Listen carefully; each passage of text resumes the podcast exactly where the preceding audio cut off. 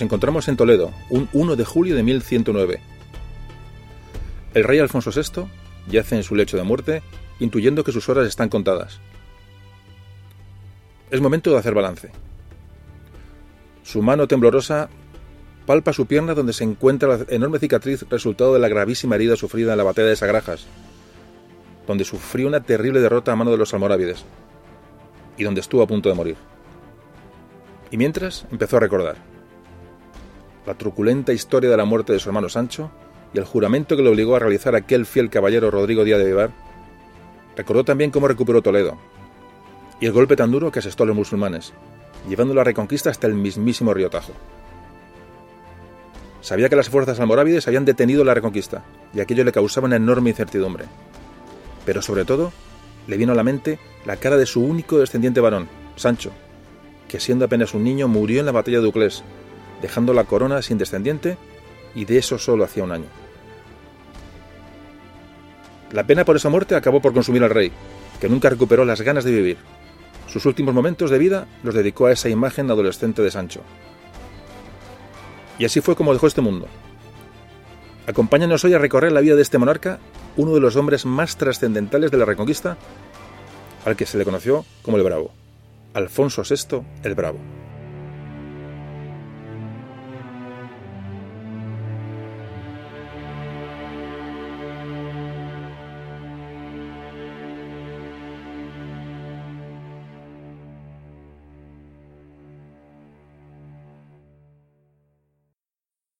Memorias de un tambor.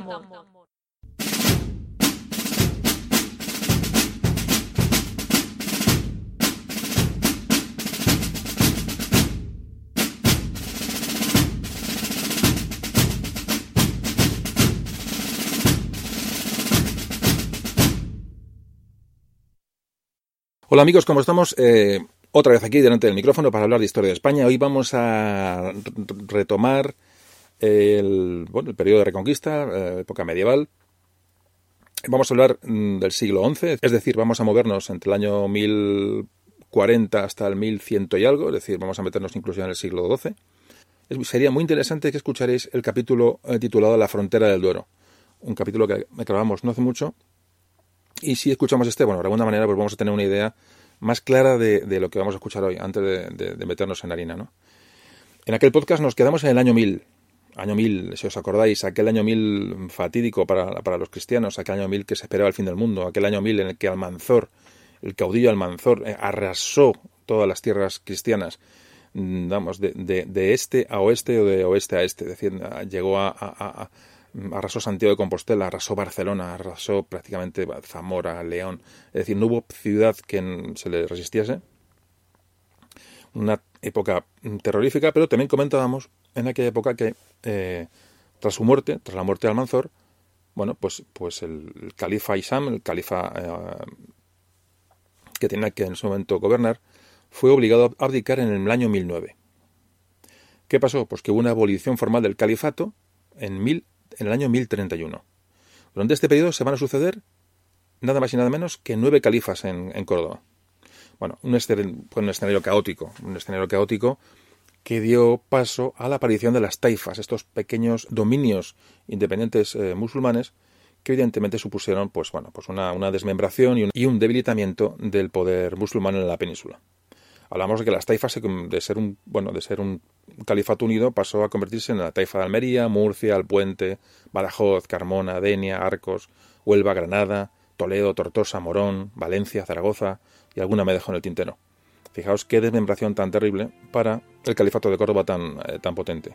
Prácticamente todas las, todas las provincias o coras, como se llamaban, de, de, Al-Ándalus, que aún no se habían segregado, se autoproclaman independientes.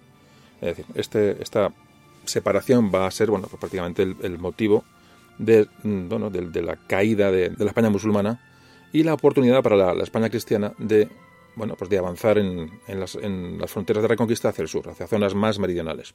Hay que decir que en esta época las, las taifas, como se llamaban estos pequeños ya reinos, bueno, pequeños, no eran tan pequeños, evidentemente eran taifas muy grandes, eh, pero bueno, se había atomizado ¿no? el, sistema de, gobierno administrativo de, musulmán en, la península. Como digo, estas taifas contrataban mercenarios para luchar contra sus, taifas vecinas o para oponerse en un momento dado a los reinos cristianos del norte. Aquí es donde aparece la figura del Cid campeador, que sirvió a diferentes reyes musulmanes, bueno, pues para prácticamente le, vendía sus servicios de alguna manera. Cid campeador, que es un personaje muy importante de la historia de España, para entender esta época, no vamos a hablar mucho de él, o prácticamente nada, porque la idea es dedicar un capítulo al Cid.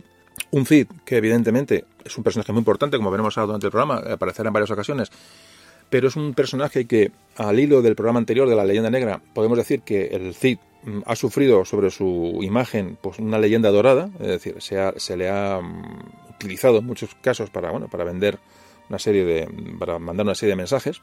Entonces se ha convertido en un personaje un poco, si me permitís la expresión, un poco folclórico. ¿eh? Un poco folclórico, pues bueno, porque todos sabéis la historia del Cid, ¿no? ¿A quién no ha escuchado sobre el Cid?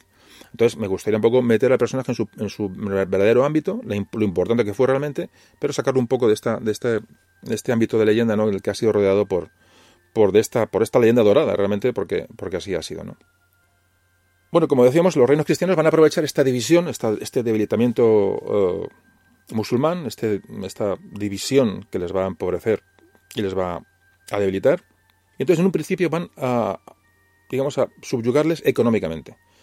Los reinos cristianos del norte, de los que ahora hablaremos tranquilamente, forzaron a estas taifas, a estos pequeños reinos musulmanes, a pagar un tributo anual, lo que se conoció como parias, tributos o parias.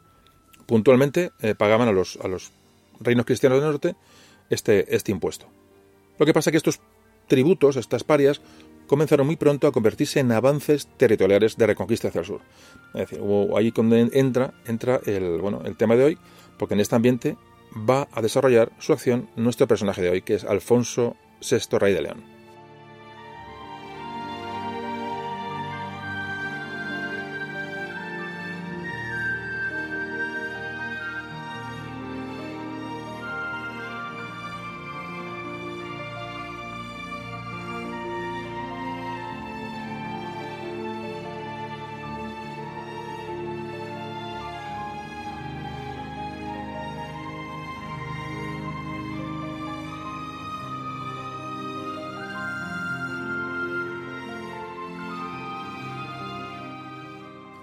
Bueno, metemos con el personaje. Alfonso VI de León. pasó a la historia como el Bravo. Rey de León de Galicia y de Castilla. Se desconoce el lugar y la fecha de su nacimiento realmente. Eh, según historiadores, bueno, podemos ubicarlo entre el año 1030 y el año 1040. Estamos, eh, digo, en comienzos del siglo XI. Eh, Parece ser que sean dos años como posibles, el año 1037, son las, crónicas de, de Sagún así lo dicen, o hay otras, otras crónicas que hablan que puede ser en León en el año 1040. Bueno, andamos por estas fechas. Alfonso VI fue hijo del rey Fernando I de León y su madre fue Sancha de León. Tuvo dos hermanos y dos hermanas. Los hermanos fueron Sancho y García. Y las hermanas Elvira y Urraca. Todos ellos hablaremos ahora enseguida. Parece ser que eh, Alfonso, eh, que era el segundo de los hermanos, no era, no era el primogénito, pasó su infancia en, en, la tierra de Campos y fue instruido por Raimundo, que sería en un futuro obispo de Palencia. Parece ser que su ayo, su ayo fue el conde Pedro Ansúrez. Ayo es el nombre que del, sirviente que en, bueno, que las casas reales, al que en las casas reales se le encargaba un poco la, formación y la, educación de, bueno, de un personaje mm, como Alfonso, un, infante. Se dedicaban a, bueno, a cuidar a los, niños y jóvenes hasta, hasta que eh, se hacían, eh, bueno, cogían una, edad, la edad eh, madura, eran, ah, digamos, tutores, Los ayos eran tutores. Bueno, pues parece ser que Alfonso VI tuvo como ayo a Pedro Ansúrez. Este, este tema de los ayos eh, se documenta, fijaos, en, encontré un párrafo de las siete partidas de Alfonso X el Sabio, donde habla de los ayos, es una imagen muy curiosa. ¿Y cómo lo define? Dice Alfonso X, Siendo niños, los hijos de los reyes es menester que los guarden el padre y la madre. Pero después que fuesen mozos, conviene que les pongan ayos, que los guarden y los eduquen en su comer, en su beber, en su folgar y en su continente, de manera que lo hagan bien y apuestamente. O sea, se destruya absolutamente en todo. Bueno, pues nos encontramos con bueno, eh, Alfonso VI crece y va a llegar el momento de ascender al trono. ¿Qué pasó en este momento? Bueno, pues un tema importante y es que Fernando I, rey de León, en el año 1063, mitad siglo XI, decide repartir su reino entre sus tres hijos, entre Sancho, entre Alfonso y entre García. Y lo repartió de la siguiente manera. Alfonso le dio la principal corona, a pesar de no ser primogénito. Le dio el reino de León y los derechos sobre el reino taifa de Toledo. Cuando digo derechos es los derechos de parias, los derechos de tributo sobre Toledo. Fijaos ya el dominio que ejercían los reinos castellanos sobre los, las taifas limítrofes, es decir, el, de Almanzor, que fue un auténtico, mm, antes comentábamos, y comentábamos en el podcast anterior, de la frontera del Duero, de pasar a, bueno, a arrasar prácticamente eh, todos los territorios cristianos, como al, dejar desmembrado el califato de Córdoba, bueno, pues la situación absolutamente mm, se da la vuelta y ahora son los, los, reinos castellanos los que, sin acciones bélicas de, bueno, de, importancia, piden sus, sus eh, tributos a las taifas del sur, como antes comentábamos. Entonces, repito, Alfonso VI, aparte de la corona del Reino de León, se le otorga el, control sobre la taifa de Toledo, la taifa más grande y la taifa más importante, eh, limítrofe con los reinos cristianos. Al primogénito, a Sancho, le cedió el reino de Castilla, el condado de Castilla, que hablamos también que era un incipiente condado cuando hablamos de, bueno, de Fernán González, de García Fernández, si os acordáis de aquel podcast, que os recomiendo que escuchéis. Y entonces eh, se le dio el, control de las parias sobre el reino taifa de Zaragoza. Y al pequeño, a García, le cedió el reino de Galicia y los derechos sobre los reinos taifas de Sevilla y Badajoz. Así repartió el reino Fernando I. A las hijas a Urraca se le dio la ciudad de Zamora y a Elvira se le cedió la ciudad de Toro. Ciudades muy importantes, ciudades eh, a orillas del Duero. Fijaos que ahora mismo estamos, eh, concepto importante, dejamos en aquel año 1000 la frontera del Duero. Era el título del podcast. Fronteras naturales que bueno que fueron muy importantes durante la Reconquista. Bueno, pues ahora empezamos, eh, bueno, las miras de Alfonso, las miras de, los reinos cristianos, digo, de todos los reinos cristianos que ahora hablaremos, van a ser, bueno, pues, pues dejar esa frontera del Duero y avanzar hacia el sur buscando otra, otra frontera natural que pueda fijar eh, la línea de reconquista en un futuro. Bueno, pues llegamos al año 1066, 1066 en que se corona Alfonso, vamos a centrarnos un poco en Alfonso, se corona el León como rey de León. Un año después, en el año 1067, con los tres hermanos reinando cada uno en su zona asignada, en su reino asignado, se produce el conflicto. Fallece la reina Sancha, la madre de los tres. Y aquí comienza el asunto. Bueno, pues el mayor, Sancho, dice que, bueno, que el reparto de, que ha hecho su padre y, tras la muerte de su madre que no le, no le convence, que él es el primogénito y que reclama el trono entero para él. El tema de, bueno, el tema de repartir entre los hijos era una costumbre muy, por ejemplo, muy de los reyes navarros, por ejemplo, una costumbre muy de los reyes, los reyes de Pamplona. Era una norma repartir el reino entre los hijos. Sin embargo, la, norma, la costumbre leonesa era pues que reinara el primogénito y así lo reclama eh, Sancho. Pues las pugnas entre Alfonso y Sancho y los reinos más, más potentes, eh, León y Castilla, van a llegar a un enfrentamiento bélico y los van a dirimir sus problemas eh, en la batalla de Llantada. Llantada este, a orillas del Prisuerga, eh, justamente entre, la, entre lo que era el reino de León y el reino de Castilla.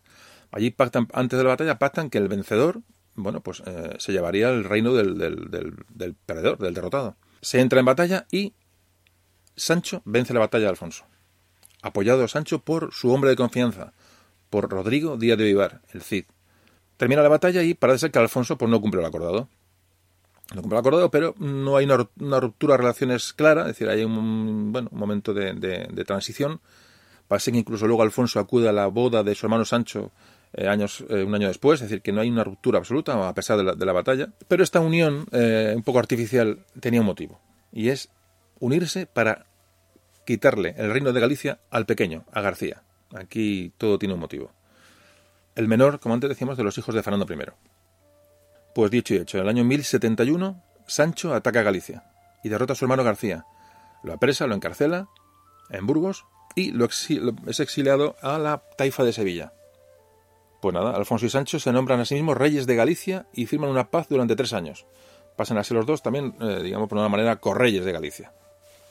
Llegamos al año 1072, un año después. Evidentemente las las desavenencias entre los dos hermanos no iban a, terminar, entre Sancho y Alfonso, iban a desembocar en otra batalla, otra batalla, la batalla, eh, la batalla de Golpejera, la batalla de Golpejera en el año 1072, que se celebró en Carrión de los Condes en Palencia. Sancho vuelve a vencer a Alfonso y esta vez, esta vez, Alfonso es apresado y es encarcelado en Burgos. De ahí es llevado al monasterio de Sagún, le parece que, se le va a obligar a, bueno, a convertirse a, monje, se le, se le, bueno, le, se le rasura la cabeza, es decir, prácticamente Alfonso está a punto de desaparecer de, bueno, de, la historia, pero gracias a su hermana Urraca y con la, la ayuda del abad de, de Sagún, parece que le, le procuran una huida y se refugia en la taifa de Toledo, aquella taifa a la que él cobraba los, los bueno, eh, sus tributos en, su momento, esa taifa donde, el, rey Al-Mamun de Toledo parece ser que tiene una muy buena relación con, Alfonso. No era un obstáculo que le cobrara eh, esos tributos eh, para que fueran, tuvieran una, buena amistad y de hecho este, el, rey, de Toledo, el rey Al-Mamun, mm, recibe a Alfonso, le acoge. Tenemos a Alfonso en Toledo y desde allí Alfonso va a, a levantar a la nobleza de León, decir, va, va a intentar sublevación contra Sancho, contra su hermano Sancho. Aquí le apoya su hermano Urraca otra vez. Y esta sublevación va a llevar a la sublevación eh, propiamente dicha de la ciudad de Zamora. Es decir, la ciudad de Zamora se levanta en armas y allí se hace fuerte Urraca, la hermana, la hermana de Alfonso y la, hermana, evidentemente, también de Sancho. Es decir, ella empieza un momento bastante tenso de la historia cuando Sancho acude a sofocar la rebelión y sitia la ciudad de Zamora, con su hermano Urraca dentro. Aquí es donde es el momento de la historia tan bueno que muchos conoceréis, que es el asesinato de Sancho en las murallas de Zamora. Aquí la tradición cuenta que durante el asedio, un noble zamorano o gallego, hay dudas sobre el asunto, llamado Bellido Dolfos, se presentó ante el rey, salió de las murallas de Zamora, se presentó ante el rey Sancho como desertor del, bando de Alfonso y de Urraca, y mm, Diego cuenta la tradición, cuenta la leyenda, que con la excusa de enseñarle los puntos más débiles de la muralla y ayudarle a tomar la ciudad, bueno, se lo lleva a un apartado y de un lanzazo acaba con la vida de, Sancho. No hay constancia histórica de esto fuera así, desde luego, no cabe duda. Hay quien ha dicho que la, muerte de Sancho fue durante el, propio asedio, una acción bélica eh, eh, normal de estas, estas circunstancias.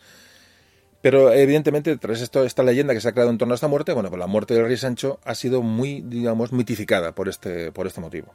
¿Qué ocurre al morir Sancho? Pues que muere sin descendencia y automáticamente Alfonso recupera su trono y reclama Castilla y Galicia. Bueno, en teoría, a Sancho había muerto en, bueno, en un lance bélico, traicionado o no, pero bueno, evidentemente el siguiente en la línea sucesoria era Alfonso. Pues estamos en el año 1066 y Alfonso se va a coronar, ya va a ser Alfonso VI, se corona como rey de León, Castilla y Galicia. Aquí en este momento cuando la leyenda de Cardeña eh, ya nos mete al Cid en el asunto, y donde se sitúa en, este, en esta coronación de Alfonso VI, se sitúa la famosa jura exculpatoria de la posible participación de Alfonso en el asesinato de Sancho. Eh, este juramento que parece ser, ya digo, según la, bueno, la, leyenda, según digamos lo que nos ha llegado a la transmisión oral de, estas, de estas historias, nos ha llegado hasta hoy en el poema, el poema de Miguel Cid, es decir, nos ha llegado sobre ese juramento que el Cid le obliga a hacer a Alfonso VI, digamos, negando cualquier participación en la muerte de su hermano Sancho. Este juramento se hace en la iglesia de Santa Gadea, en Burgos, que luego va a provocar una, desconfianza entre el Cid y Alfonso VI. Recordemos que el Cid era un fiel vasallo de Sancho, del, rey asesinado, el rey de Castilla. Y, Alfonso, sabiendo la importancia de Rodrigo Díaz de Vivar, eh, lo que hace es, bueno, intenta un, acercamiento. sabía que este era un, noble, era un noble importante, una persona de, guerrera, una persona que le podía ayudar en momentos tan críticos como se vivía en la frontera de la, de la Reconquista. Y eh, intenta el acercamiento de manera que hasta le ofrece matrimonio a su sobrina Jimena, más una serie de, bueno, de, privilegios. Y bueno, ya os digo que estos hechos, bueno, pues aunque han sido, hay historiadores que dicen que no, fueron así, otros apoyan en una teoría parecida. Y bueno, mm, realmente, aunque algunos puedan rechazar la historicidad de este, bueno, de este, este, de este hecho, yo, a mí me gusta un poco pensar, y algún, en algún programa lo he comentado, que es muy importante la transmisión oral. Padres a hijos, por antes de estas leyendas que se van transmitiendo de generación en generación, siempre tienen un pozo de verdad, o por lo menos nos pueden dar alguna pista, porque muchas veces no tenemos documentación, no tenemos crónicas escritas en la época que nos hablen sobre ciertos hechos, con lo cual tenemos que hacer, bueno, eh, eh, meterlo todo en una bolsa y sacar una, una media ¿no? de, la, información que disponemos para intentar aproximarnos a la, realidad. Bueno, pues sobre este hecho, que, es un hecho precioso de la historia, decir, además muy, épico, muy, muy, dramático, ¿no? Muy, hay una escena en la, en la película El Cid, una película que se hizo en el año 1961, eh, si os acordáis, mucho lo habréis visto, el, el Cid, el actor es Charlton Heston, eh, eh, esta Jimena, su mujer, es Sofía Loren, y de Alfonso VI, el actor que encarna a Alfonso VI es John Fraser. Bueno, pues esta película fue nominada a tres Oscars, una película favorita de muchos, bueno, muy, una muy buena crítica incluso en la actualidad. Bueno, pues me he permitido poneros el audio, de la, he cortado el pasaje de la Jura de Santa Gadea en el que Alfonso VI perdón, que el Rodrigo Díaz de Vivar, el Cid, obliga al rey Alfonso VI a, jurar que no tuvo nada que ver en la muerte de su hermano Sancho, es decir, poco para, para que el Bueno, para que, eh, repito, esto se produce en el día de la, de la jura como rey eh, de Alfonso VI, es decir, bueno, para que sea más, más, más legítimo todavía el nombramiento del rey, pues le hace jurar sobre la Biblia el Cid Alfonso VI, que nunca tuvo nada que ver con la muerte de Sancho. Ahora lo vais a escuchar, eh, no es muy largo, eh, es muy bonito, a mí me encanta esta escena de la película, me parece increíble. Y fijaos la escena, estamos, están en Burgos, mm, luego lo podéis ver si queréis, pero como ahora solamente es el audio, poco os ambiento, ¿no? Están en, Burgos, en la puerta de la iglesia, eh, todo el pueblo de Burgos reunido, con todos los, bueno, los soldados allí formados, etcétera, podéis imaginar la escena. Y vamos a ver cómo el Cid obliga al rey a, jurar. me parece increíble. fijaos en los silencios que hay, ¿no? en, escucharéis como cuando el rey, el Cid obliga a jurar una especie como de golpes, que es, una escena sublime, cómo coge el Cid la mano al rey y, y, con que duda, ¿no? Se supone que está diciendo, la, la película nos dice que, que, Alfonso VI tiene un, tiene, bueno, ciertos, cierto remordimiento, ¿no? Sobre la que le están obligando a, a jurar. Entonces es una escena cuando, cuando parece que duda el, rey en, en, jurar, cómo le coge la mano el Cid al rey y le pega un golpe contra la Biblia, ¿no? Con la palma de la mano se la lleva a la Biblia y le pega un golpe contra la Eso se escucha en la escena. Es increíble, es increíble. Es, digo, es muy, muy, es muy épica la escena.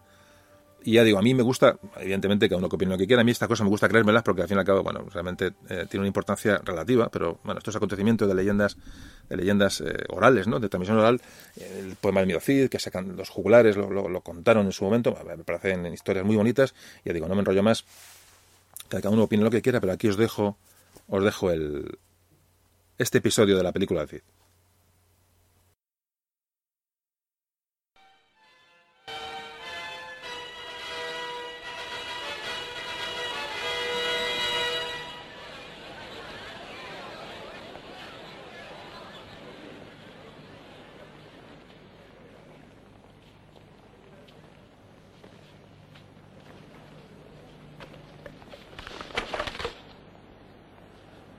Ante Dios y ante vosotros, concedo perdón absoluto a todos los que contra mí lucharon.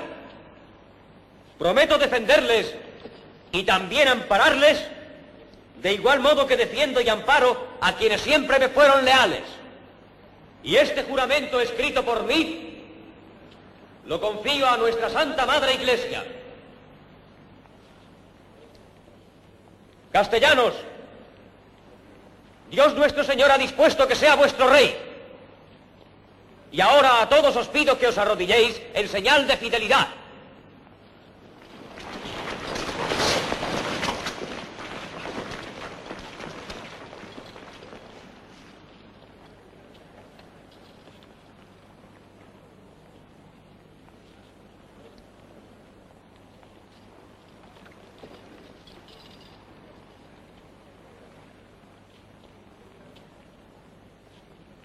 Rodrigo Díaz de Vivar, llamado el Cid, ¿por qué vos os negáis a mostrarme fidelidad?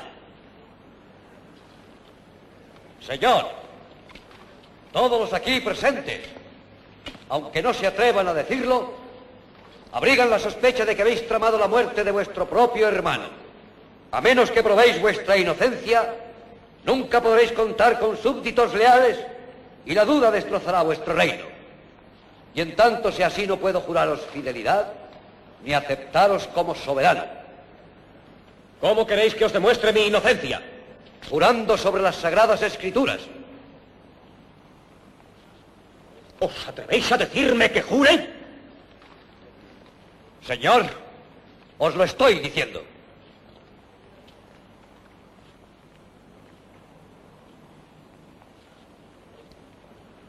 Está bien.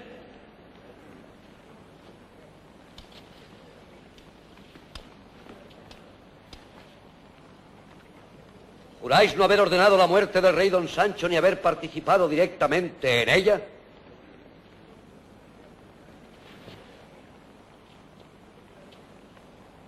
Lo juro ante Dios. ¿Juráis igualmente que jamás habéis aconsejado que se le quitara la vida al rey don Sancho? Lo juro también. ¿Y también juráis que no fuisteis el que proyectó la muerte del rey don Sancho, ni teníais intención de hacerlo? Lo juro. Si hubierais jurado en falso, permita Dios que muráis del mismo modo que vuestro hermano. apuñalado por la espalda por mano de un traidor. Decid amén. Lleváis las cosas demasiado lejos, Rodrigo. Decida amén. Amén.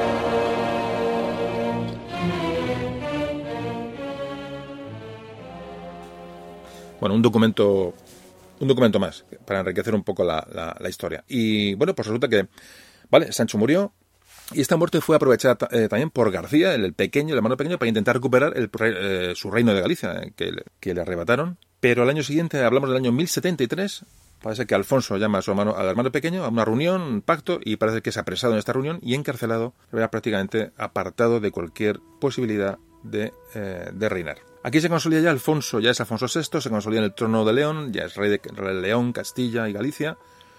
Y, parece que, bueno, hay una serie de dudas sobre el tema, pero bueno, adquiere para muchos el título de emperador, rey de reyes. eh, eh, ya el territorio es, grande, ha, consolidado el, reinado de su padre, de Fernando I, y ya se hace, eh, o se autoproclama emperador. Vamos a hablar un poquito de, de vamos, nos hemos centrado un poco en León, en Castilla, en Galicia, en esta zona, la zona, digamos, occidental de la Reconquista prácticamente ya se están acercando al Tajo, al río Tajo, han bajado del Duro, se acercan a marchas forzadas al Tajo, eh, cobran los, esos tributos a las parias eh, limítrofes, es decir, mm, eh, la cuestión está en ese, en ese punto.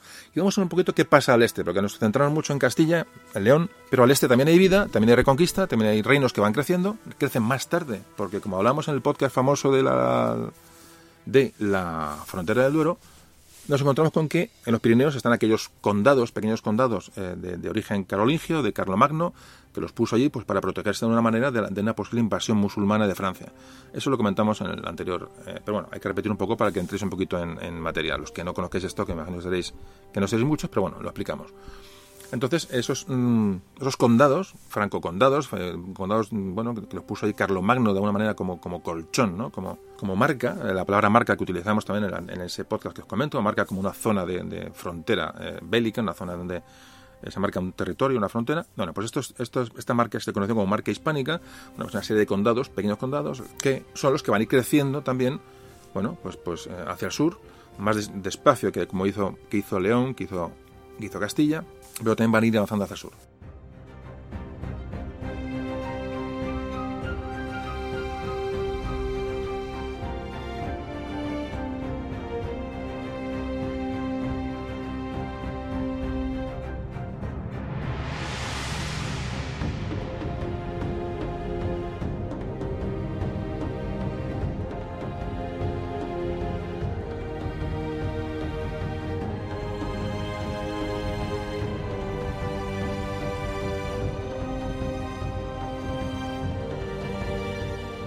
Nos encontramos hacia el este con? Pues con el reino de Pamplona. Fijaos, en el año 1076 muere el rey navarro Sancho Garcés IV y Alfonso VI y Sancho Ramírez de Aragón invaden Navarra. Llegan a un acuerdo Sancho Ramírez y Alfonso VI y Sancho Ramírez es reconocido como rey de Navarra y Alfonso se anexiona una serie de territorios en la zona de Álava, Vizcaya y Guipúzcoa. Aquí estamos en el año 1077 y, el, y tiene un, un, digamos, las crónicas le dan un título de emperador Alfonso VI se llama Imperator Totius Hispani, es decir, emperador de toda España. Muy importante el personaje de Alfonso VI, muy volviendo ahora mismo, es muy importante en la historia, hacia la reconquista, en la historia de España, un rey francamente, francamente importante para entender muchas cosas. Bueno, hemos dicho que Navarra se la arrebatan a Sancho Garcés IV, pero vamos a hablar de un rey, un rey de Pamplona muy importante, que es el anterior, Sancho, Sancho Garcés III. Es importante porque ya hay unos intentos de de aglutinar territorio, unos intentos de unidad cristiana, ¿no? Los territorios del norte, y esto sucede con Sancho Garcés III, que pasó la historia con el nombre de Sancho III el Mayor. Muy importante este rey de Pamplona. Y bueno, y un poquito muy, muy por encima que os suene, yo digo estos nombres, Sancho, Sancho III el Mayor es, me parece un rey muy importante como para dedicarle un minuto, y es, ya digo, se hizo con el poder en, en una gran mm, extensión de territorio. ¿Por qué? Bueno, el cogió, se hizo con Castilla. ¿Cómo se hizo con Castilla? Porque, fijaros, el nieto de García Fernández, que hablamos en el podcast de la, de la frontera del Duero, el nieto de este conde de Castilla, es asesinado. Y dices, bueno, ¿esto qué tiene que, qué tiene que ver? Bueno, pues tiene que ver que eh, Sancho Garcés, a Sancho III el Mayor, de Pamplona, estaba casado con la hermana de este, de este conde de Castilla. ¿Qué ocurre? Al morir el conde de Castilla y estar este casado con la hermana del asesinado, pasa Sancho III de Navarra, eh, el rey Sancho III el Mayor pasa a dominar Castilla. Sancho III aglutina el reino de Pamplona, el condado de Castilla, el condado de Aragón, aún son condados, como repito, estos, eh, eh, no tienen el nivel de reino, estos pequeños condados del, del Pirineo que antes os comentaba, el condado de Ribagorza y el condado de Sobrarbe hasta llegar a la zona del Pallars. Y alguna zona en litigio con el propio reino de León. Es decir, eh, este Sancho III, el mayor, este rey de Pamplona, va a tener un- una, eh, una enorme cantidad de territorio que va y el, que va a intentar unificar. A eh, ya digo, tiene una vocación de, de unión de esta, de esta zona, una, una unión eh, eh, a todos los niveles, que luego Sancho III va a intentar. De Sancho eh, III también se habla que tiene una, una vocación, bueno, es decir, una vocación europeísta, bueno, es un poco, un poco ambicioso hablar de eso, ¿no? Pero, pero sí realmente que empezó a, a entablar relaciones con otros reinos al otro lado de los, de los Pirineos, cosa que hasta ahora no era para nada, eh, para nada común. En fin, que la importancia del reino, del reino de Pamplona es importante y sobre todo quedaros con este nombre, Sancho III, Sancho III de Pamplona. Eh, muy importante, muy importante. Bueno, pues seguimos hacia el este. ¿Qué pasaba en Aragón? Vamos a hablar ya un poquito de Aragón. Bueno, cuando muere Sancho Garcés III, este Sancho del que vamos a hablar ahora mismo, Sancho el Mayor, según la costumbre de Navarra, se reparte el reino entre sus hijos. Castilla pasaría a Fernando I, del que antes hemos hablado, que es el padre de Alfonso VI. Pamplona pasaría a García y Aragón, Ribagorza, Sobrarbe y parte de Navarra a Ramiro I. Eh, Porque ya hablamos de esto, que de dónde viene, ¿no? De esa, de, de esa escisión de, esa- de este reino de Pamplona, que Sancho III no, bueno, prácticamente no pudo llegar llevar a cabo esa, esa unidad total. Eh, ya se extiende con sus tres hijos y Aragón se lo va a dejar a Ramiro I. Ramiro I va a ser considerado como el primer rey de Aragón. Ramiro I. Insisto en este paulatino crecimiento de estos pequeños condados de la marca hispánica, de, esa- de esos de- del Pirineo. Es decir, hay que un poco hacerse la idea. Si veis mapas de la época, eh, alguna vez hemos colgado alguno, intentaré hacerlo otra vez en este capítulo.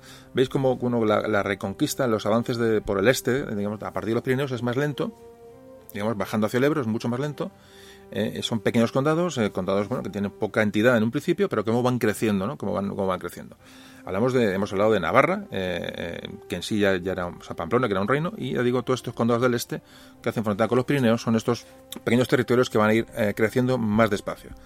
Uno de ellos era Aragón, otro era, por ejemplo, era, como hemos dicho, Ribagorza, Sobrarbe. Es decir, eran- eran, eran pequeños territorios. Y si nos vamos hacia el este, nos encontramos mm, en el extremo este de la península, nos encontramos con el famoso condado de Barcelona.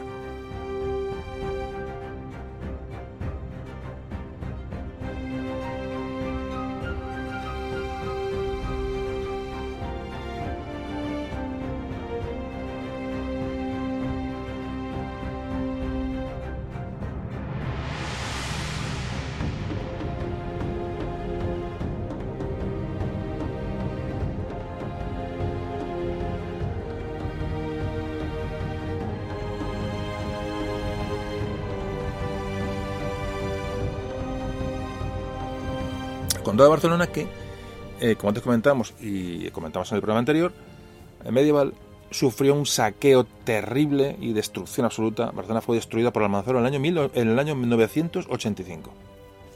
Bueno, pues esta- este destrozo de Barcelona, eh, este, eh, eh, bueno, este aniquilamiento de la ciudad, obliga a los condes de Barcelona, de alguna manera, bueno, a romper lazos con la, con, bueno, con la monarquía, francesa del norte, empiezan a, ya a, ten- a tener una cierta independencia de, esta, estos lazos que lo unían con los, monarcas eh, francos. El conde de Barcelona, de este momento, empieza a establecer relaciones con los musulmanes. Ha pasado al Manzor, hay una debilidad de las taifas musulmanas, y el conde de Barcelona, en este caso que es Ramón Borrell, va también a, hacer a utilizar los mismos métodos eh, que utilizan el, rey de León, el rey de Pamplona, etcétera, el conde de Aragón, para eh, empezarse a aproximar a las zonas limítrofes musulmanas y bueno, pues Ramón Borrell organiza una, una expedición bélica a Córdoba. Parece mentira, ¿no? Desde la zona de, bueno, Condado de Barcelona hasta Córdoba. Fijaos, lo que estamos hablando, es que es impresionante. Es, que, es cosa de la historia de, bueno, ¿cómo es posible, no? Pues atraviesa prácticamente toda la península, va a llegar a Córdoba, junto con eh, el Maingol I de Urgel, eh, o de Urgell, eh, Bernard, eh, Bernard de Besalú, el condado de Besalú, eh, un, un, caudillo musulmán que les ayudó, Guadí. En fin, eh, esta, esta expedición guerrera derrota a Suleimán cerca de Córdoba. El, lo que este Suleimán que tenía un poquito de una manera, bueno, pues mm, era la amenaza que, que tenía el condado de Barcelona. Bueno, entonces este, este, esta, esta victoria su- supuso, pues ya de forma final, el fin del dominio musulmán sobre el condado de Barcelona. Muy importante, eh, Ramón Borrell. Además, este Ramón Borrell, el condado de Barcelona, tiene una relación ya directa con el Papa, el, Papa era entonces Silvestre II, y empieza a, tener cierta independencia el condado de Barcelona sobre los reinos francos. Muy importante este tema. Es decir, la amenaza musulmana empezaba a ser de menos importancia, sobre todo para, los francos, y ahora se trataba de que los, esos, condados pequeños del norte de, norte de la península, entonces el condado de Barcelona, empezara a crecer como tal un poquito, bueno, pues eh, eh, coger un poco la inercia o la, fuerza que tenían los, el Reino de León, el Condado de Castilla, Navarra, etcétera, el Reino de, Galicia, en fin, etcétera, etcétera. Esta expedición de Ramón Borrell a Córdoba fue un éxito absoluto, mm, sobre todo psicológico. Y también mm, eh, lograron un provisto un gran botín en aquella, en aquella expedición que hizo, hizo posible empezar a reactivar el comercio en el condado de Barcelona. Ramón Borrell reconstruyó, bueno, pues todos los castillos destruidos, sobre todo, ya digo, después de las racias de Almanzor, comenzó una política de repoblación muy, muy parecida a la que se hizo en, en, León, eh, la que se hizo en Aragón, la que se hizo en, en Galicia, eh, la, idea era repoblar las, las tierras eh, desiertas y abandonadas. Es una, una, época de afianzamiento, en este caso, del condado de Barcelona. Muy importante porque no van a avanzar militarmente, no van a recuperar territorio. De hecho, eh, se habla que los avances del condado de Barcelona se reducen a unos pocos kilómetros, hablamos de, de, un máximo de, 20, 30 kilómetros como mucho de avance de territorial. Es decir, pero se, se, se dedican a consolidar la posición, a desvincularse de los reinos francos del norte y a empezar esa relación de tributos, ¿eh? con esa presión económica y militar también, sobre las, eh, las taifas, los reinos taifas del sur, eh, ya digo, debilitados a partir de la muerte de Almanzor. En este periodo y al final, al final de este periodo, cuando muere Ramón Morrell, hablamos que Ramón Morrell muere en el año 1018, o al final de este periodo, ya Barcelona se ha consolidado como la cabeza, como el centro neurálgico administrativo de Cataluña. Muy importante. Y en esta situación llegamos hasta bueno, al al poder que va a ejercer sobre el condado de Barcelona Ramón Berenguer I. Eh, Ramón, eh, Ramón Berenguer I trató ya, bueno, de consolidar esta, esta, esta, este condado de Barcelona, ya se cobraban tributos a los, a los musulmanes del sur, es decir, ya empieza a tener una estructura mucho más sólida, y aquí empieza un poco eh, a cambiar las, la, bueno, la, el formato de las leyes. Muy importante Ramón Berenguer I porque va a promulgar una serie de disposiciones legales que eran que fueron conocidas como el, con el nombre de las usaches de Barcelona, es decir, los usos de Barcelona, las costumbres de Barcelona, de su condado de Barcelona. Eh, la, idea de estas, de estas, de esta ley eh, eh, de condado de Barcelona era bueno, pues, pues poner un orden, poner una, unificar, ¿no? Todas las leyes que habían todas de, bueno, de todos los señores pequeños señores feudales de una manera que habían que en, la zona del condado de Barcelona y, y digamos unificar las leyes. Es muy importante. Estos usaches de Barcelona fueron redactados entre el 1065, entre 1066 aproximadamente. Bueno, pues, pues digamos, una, una, eran fueron el origen de, la, de, la, legislación del Condado de Barcelona, que luego más tarde sería, eh, bueno, serían mucho más perfeccionados y mucho más eh, bueno, generalizados eh, por, el, por Ramón Berenguer IV. Bueno, pues para terminar con este tema del Condado de Barcelona, hay que decir que Ramón, Ramón Berenguer I, este famoso que hemos hablado ahora mismo, que inició esta, estas famosas leyes, estos usos de Barcelona, estas leyes, este, este compendio de leyes, de costumbres, repartió, a su muerte repartió el condado de Barcelona entre sus hijos, entre Ramón Berenguer II y Berenguer Ramón II, nombres prácticamente iguales. Bueno, el caso es que uno, de los dos, uno de los dos hermanos hizo asesinar al, otro, directamente. Uno se llama Berenguer Ramón y otro Ramón Berenguer. Bueno, pues Berenguer Ramón hizo asesinar a, Ramón Berenguer. No digo que parece un poquito de WhatsApp, pero los nombres eran así después de una serie de, disputas, eh, bueno, por el hecho sucesorio de uno, de otro, del asesinato, en fin, de un tema que vamos a entrar porque es un poquito total, allí que entra también en esta, en esta decisión, digo, la, importancia de, la importancia del Reino de León, parece que la propia nobleza eh, de Cataluña, de, los, de, la, de zona bueno, del condado de Barcelona, lo que hacen es poner en manos este, este, este conflicto sucesorio, tras el asesinato de un, del, digamos, el que tenía que haber reinado, lo pone en manos de Alfonso VI. Bueno, pues Alfonso VI decide, parece que hay incluso una especie de, una justa, esta es una justa, un combate esto de caballeros, el que perdiera, déjame decir, no sé, hay, un poquito farragoso el asunto porque tampoco está muy claro, pero el caso es que Alfonso VI obliga a, a Berenguer Ramón II, que pasó la historia como el fraticida, es decir, que se supone que, mató a su hermano, a ceder el, condado de Barcelona al hijo del asesinado, que reinaría como Ramón Berenguer III. Ramón Berenguer III, importante, reinó en, el condado de Barcelona entre el en el 1097 y 1131. Ya nos metemos, llegó hasta el siglo, hasta el siglo XII. Este, ya, este Ramón, Berenguer, eh, Ramón Berenguer III después de estos avatares, he metido a Alfonso VI porque veáis que, que está correlado, esta, bueno, esta mm, interacción ¿no? entre, entre los diferentes, diferentes reinos y condados de la zona cristiana. Este Ramón Berenguer III, que pasó a la historia con el sobrenombre del Grande, bueno, pues tuvo, bueno, tuvo muchos éxitos al frente de los, de los contra los musulmanes, incluso al norte de los Pirineos hizo una política muy, muy, muy positiva y intensificó grandemente la repoblación, sobre todo la zona de la comarca de Tarragona, que fue abandonada por los musulmanes. Bueno, pues Ramón Berenguer III va a avanzar hacia el sur, va a repoblar la, la bueno, digo, la comarca conocida como Tarragona, Estamos ya un poquito, años poco más tarde, estamos ya cerrando el tema del condado de Barcelona para que tengáis una noción de cómo, cómo, cómo nació de alguna manera y cuáles fueron. Si os das cuenta, un poco nace muy, paralelamente a los usos, a los usos de, bueno, al, uso del Reino de León, etcétera, ¿no? Como antes, os, he comentado. Cobro de parias, cobro de, tributos, eh, eh, avances territoriales lentos, eh, bueno, consolidación de, la población, consolidación de la repoblación, muy importante la repoblación siempre, término muy importante la de la reconquista, no se olvide nunca de ello. Y llegamos, como antes decíamos, a, ya años después, a Ramón Berenguer IV, de que antes hablábamos, que cuando se casa con Petronila de Aragón, supone la unión del Condado de Barcelona y el Reino de Aragón. Por lo que este territorio será conocido muy pronto como la Corona de Aragón. Esto se decidió en las capitulaciones matrimoniales de Barbastro, año 1137. Bueno, hasta aquí llegamos con el tema Condado de Barcelona y Aragón. Repito, eh, mm, hablaremos en el futuro sobre el asunto, un poco que tengáis ya una, una noción de cómo nace el Condado de Barcelona, y como bueno como se digamos repito paralelamente a los usos que se bueno que se llevaban en esta época de cobros de, tributos de repoblación de unidad legislativa de un poco de aglutinar a la gente de, de el momento de, mm, rehacer eh, los reinos cristianos después de la, de, la, bueno, de la época de Almanzor bueno pues como se preparan para dar un paso hacia el sur. Este es un poquito el mensaje que, bueno, que se puede sacar de toda esta historia que hemos hablado hasta ahora. Bueno, pues hemos dado una visión muy general, ya no solamente de Castilla y León, sino de, hemos hablado de un poco de Pamplona, de Navarra, hemos hablado de Aragón, hemos hablado de los condados catalanes, de, las, de, esos, de esos pequeños condados de la, marca, de la marca hispánica, es decir, un pequeño resumen del asunto que, hasta ahora nunca nos habíamos metido. Y volvemos al tema, al tema fundamental del, del programa, que es Alfonso VI. Enseguida volvemos.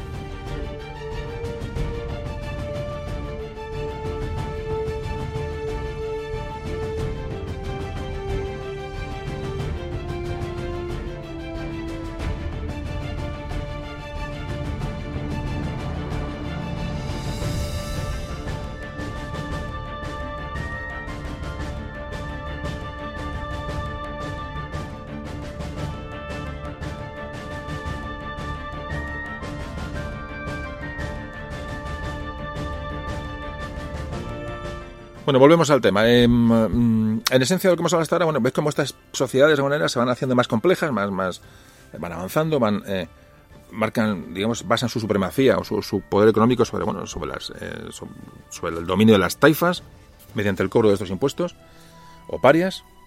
Y fijaos si veis, veis el mapa eh, de la Reconquista, fijaos cómo las regiones con sus características propias, con sus leyes ya más o menos, eh, bueno, evidentemente adaptadas a cada tipo de población, con sus, con sus lenguas eh, eh, diferentes, cómo van avanzando, van reconquistando territorio mm, de una manera vertical. Es decir, si veis un mapa de la península en la Reconquista, como veis como mm, Portugal, de que luego hablaremos, el condado de Portugal es una franja vertical, como el reino de Aragón va a ser una franja vertical pegada al, Mediterráneo y como, bueno, como Castilla y León va a ser otra franja por el centro. Es decir, el, la estructura eh, geográfica de, las, de, estas, de los reinos es absolutamente vertical. ¿Por? Porque van cada uno, digamos, de una manera paralela, van avanzando hacia el sur eh, y van, y van eh, retomando el territorio a las, a las taifas musulmanas, al territorio musulmán. Es interesante ver esto porque, porque llama mucho, llama mucho la atención. Ese paralelismo ¿no? de la, reconquista en los usos y en los, y en los en las, bueno, las maneras de, ejecutarlo de, de, cualquier reino de, de, cualquier reino que había en la, en la península. Bueno, hecha, hecha esta visión de conjunto Regresamos con Alfonso VI. Ojo que nos aproximamos ya a un momento clave, un momento clave de la historia, mm, de la historia de la Reconquista, y nos acercamos a un momento clave de la historia también de España, ¿por qué no decirlo así? Nos acercamos al año 1085. El que no lo sepa, le pregunta, bueno, ¿y qué pasa en el año 85? Bueno, pues nos va a, llegar, nos va a llevar a hablar de la, de la taifa de Toledo. Fijaos, en el año 1074 murió envenenado en Córdoba el, bueno, el, el, rey de la, de la taifa de Toledo, Al-Mamun, que era vasallo y a la vez amigo del rey Alfonso VI, y le sucede, le sucede su, un, nieto, Alcádir. Alcádir que, bueno, que hay una serie de revueltas en Toledo Y ya digo, como hay una relación de vasallaje, pero de amistad también con Alfonso VI, le pide ayuda. Es decir, Alcádir, rey de la taifa de Toledo, pide ayuda a Alfonso VI. Ve que hay un levantamiento, un, movimiento interno que, que le va a derrocar y le pide ayuda. Y Alfonso VI aprovecha este momento, de, va a ayudar al rey, evidentemente, al rey Alcádir, y va a sitiar Toledo. Sacan al rey Alcádir de, Toledo y se le envía, bueno, bajo la tutela, de, bajo el control del, rey de Valencia, le lleva Álvar Fáñez, el famoso caballero Álvar Fáñez que aparece en el, bueno, el mío Cid. Otra, otra recomendación que os hago, por favor, el mío Cid, eh, eso hay que leerlo, hay que leerlo, vale la pena. Bueno, pues este Álvar Fáñez es el que acompaña al rey de Toledo a, bueno, en ese, de una, manera de exilio, ¿no? Bueno, pues tras este asedio de Alfonso VI a la, capital toledana, Toledo cae el 25 de mayo de mil, del año 1085. Toledo cae en el año 1085. Momento clave. Este, hay un antes y un después de esto. Toledo fue la capital visigoda, eh, capital de la marca media musulmana, es decir, era un centro de comunicaciones fundamental para atravesar la península y a la vez base de operaciones Toledo era una base de operaciones tremenda para, para, bueno, para las, las, las, racias, para las cabalgadas, para esos ataques musulmanes por el norte, hacia el norte. Era, estaba en la frontera, propia frontera del Tajo, y, era una ciudad, digamos, emblemática. Ya digo, sobre todo, eh, aparte de la importancia estratégica de Toledo, que era vital, se dio un golpe al mundo musulmán porque Toledo era un símbolo. Es decir, Alfonso VI había conquistado Toledo y había llegado al Tajo y se disponía a afianzarse en Toledo. Bueno, importantísimo el año 1085 y Toledo. Mm, lo he repetido 30 veces, aún lo he repetido otras 30, muy importante. Bueno, pues Alfonso VI en ese momento entra en Toledo y se proclama emperador de las dos religiones. Fue un gesto ante la importante población musulmana que había en, la ciudad y se compromete a respetar a, las propiedades de los, musulmanes y reservarles la mezquita mayor, una mezquita, para eh, que siguieran su culto. Importante, importante el tema de Alfonso VI, o sea, un rey muy integrador, bueno, tan, tan integrador y tan, tan, tan moderna era esta decisión de Alfonso VI que, que bueno, que en un momento de, ausencia de, Alfonso VI, el arzobispo de Toledo, Bernardo de Seirac, era un, un, de la orden de Cluny, aprovechó que no, estaba, que no estaba el, rey y con el apoyo de la reina Constanza, es decir, la, mujer de Alfonso VI, la reina Constanza, de, ahora hablaremos un poco del tema, también hablaremos en otro programa de las órdenes monacales, de, de, de influencia, ¿no? De, son temas que van saliendo, ya os digo, y son interesantísimos. Las órdenes monacales de, bueno, sobre, todo de origen francés, de la orden de Clunacés, de la orden de Cluny, del Cister, todas estas órdenes de, que van influyendo mucho en la cultura y en, los, usos de, bueno, de, las, de las poblaciones cristianas en la península, muy importante. Bueno, el caso es que esta orden de que da Alfonso VI es revocada por, su, por la propia reina y por el, por el arzobispo de Toledo. Decía. Estos privilegios que se daba a la población musulmana son abolidos de inmediato. Alfonso VI va a incorporar a su título también rey de Toledo. A partir de ahora es rey de Toledo. Bueno, en este momento es clave en la, reconquista. La, ahí entre, digamos, entre el Duero y el Tajo, si ves el mapa, prácticamente si acudís a las, a las, fuentes o acudís a la información que podéis ver, prácticamente todas las poblaciones importantes son em, reconquistadas por Alfonso VI. Alfonso VI recupera Madrid, o Mairit, como se llama entonces. reconquistó Talavera, al borde del Tajo bueno, más al norte tuvo Osma, Almazán, es decir, bueno, ya colindando con el reino de Aragón, eh, hay una, recuperación de, poblaciones muy importante que va a llevar a cabo Alfonso VI, pero esto es muy importante, y va a llegar incluso, fijaros, al famoso castillo de Aledo, que está en Murcia, en la, taifa de Murcia, bueno, pues llega y toma el castillo, este castillo que es muy importante, ya digo, para, bueno, como base de operaciones para, bueno, pues para hostigar a los musulmanes, es decir, eh, el proceso de Alfonso VI de, recuperación de territorio y de afianzamiento es fundamental y para ello es también muy fundamental la reconquista de Toledo, la caída de Toledo. Muy importante el tema. Caída de Toledo al año 1085, Alfonso VI. Esto es un tema muy importante mm, y lo repetiré otras más, veces todavía durante el podcast. Alfonso VI lo que va a hacer es utilizar esa, como digo, esa zona entre el Duero y el Tajo, la va a repoblar, la va a repoblar y va a ser, digamos, ese colchón, esa, esa zona, digamos, esa repoblación va a hacer que, bueno, que, nunca más se, se pierda, ¿no? Y esa zona la va a utilizar para ya hostigar a las taifas de Córdoba, de Badajoz, de Granada, de Sevilla. Es decir, es un paso más en la, reconquista, un paso muy importante. Pero ¿qué ocurre? Y aquí llega el problema. Esto es muy bonito, Alfonso VI ha llegado a Toledo, eh, prácticamente lo han conquistado mm, bueno, eh, sin demasiado esfuerzo realmente, aprovechando la ayuda que le pide el rey toledano, pero esta caída de Toledo recorre, como la pólvora, el mundo musulmán. Las taifas, estos reinos musulmanes, ven que, bueno, que el pagar tributos no les va a mantener libres de, reconquistas, de, ataques cristianos. Se dan cuenta que, bueno, con este avance de Alfonso VI, se dan cuenta, bueno, entonces, ¿qué hacen? Piden ayuda a los almorávides del norte de África. Y rápidamente estos almorávides pues se preparan para una guerra santa contra los cristianos de la, de la península. Van a venir en apoyo de, estas, de estos musulmanes de la península que les piden ayuda. Ya digo, la calle de Toledo recorrió, recorrió el mundo musulmán fue un golpe duro. Una ciudad con, con, con, con poco, digamos, de leyenda de alguna manera, ¿no? Y, bueno, pues en menos de un año, fijaros, Toledo cae en el año 1085, bueno, pues en el año 1086 un enorme ejército que se recluta en el norte de África cruza el estrecho para intentar enderezar la situación. Muy rápido, es muy importante esto. Es una reacción muy rápida porque era, era urgente. Los almorávides cruzan el estrecho. Bueno, ¿y quiénes eran estos almorávides?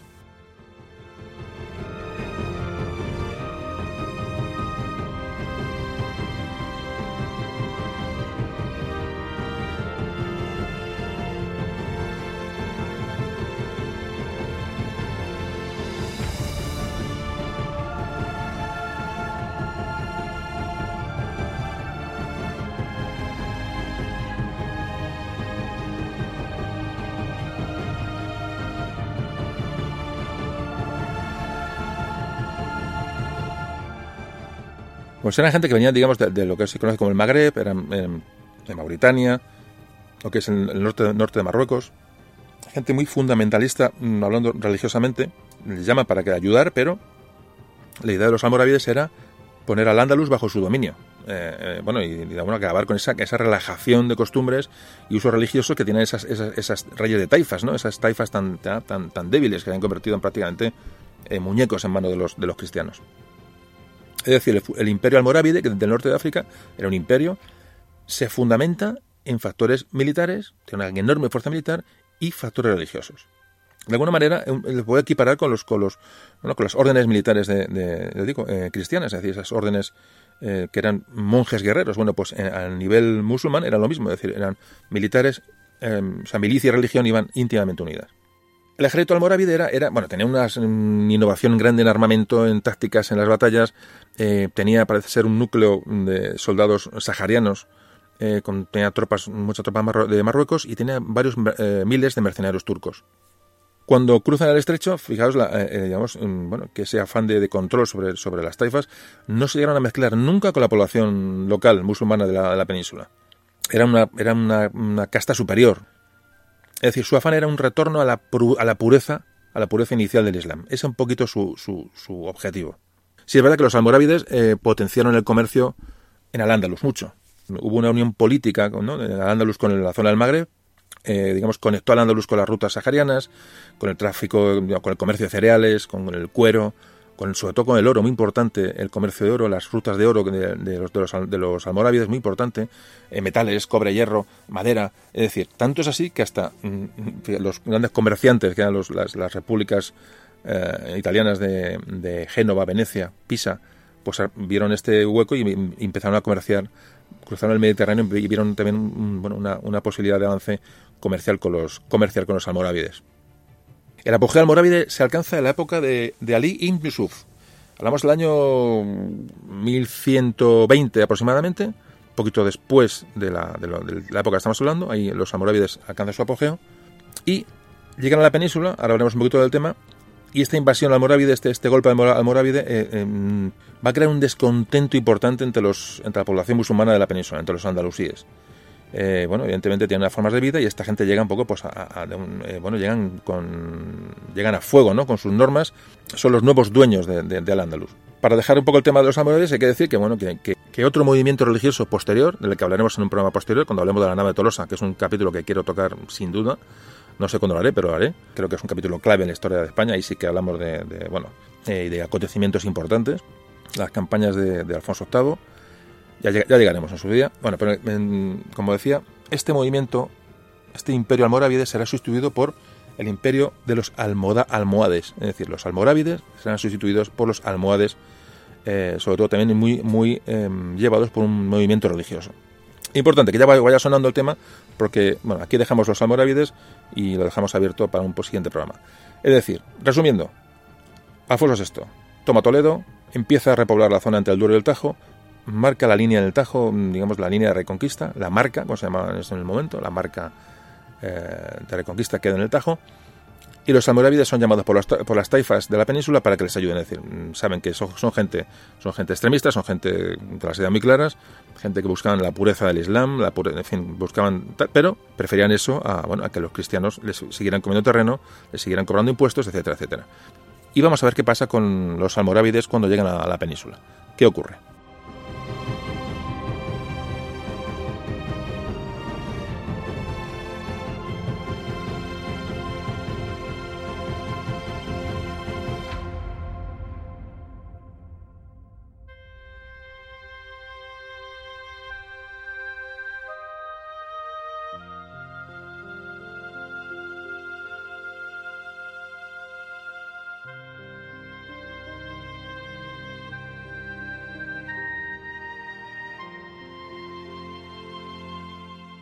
Bueno, pues el ejército almorávide estaba al mando de Yusuf ibn Tasufin.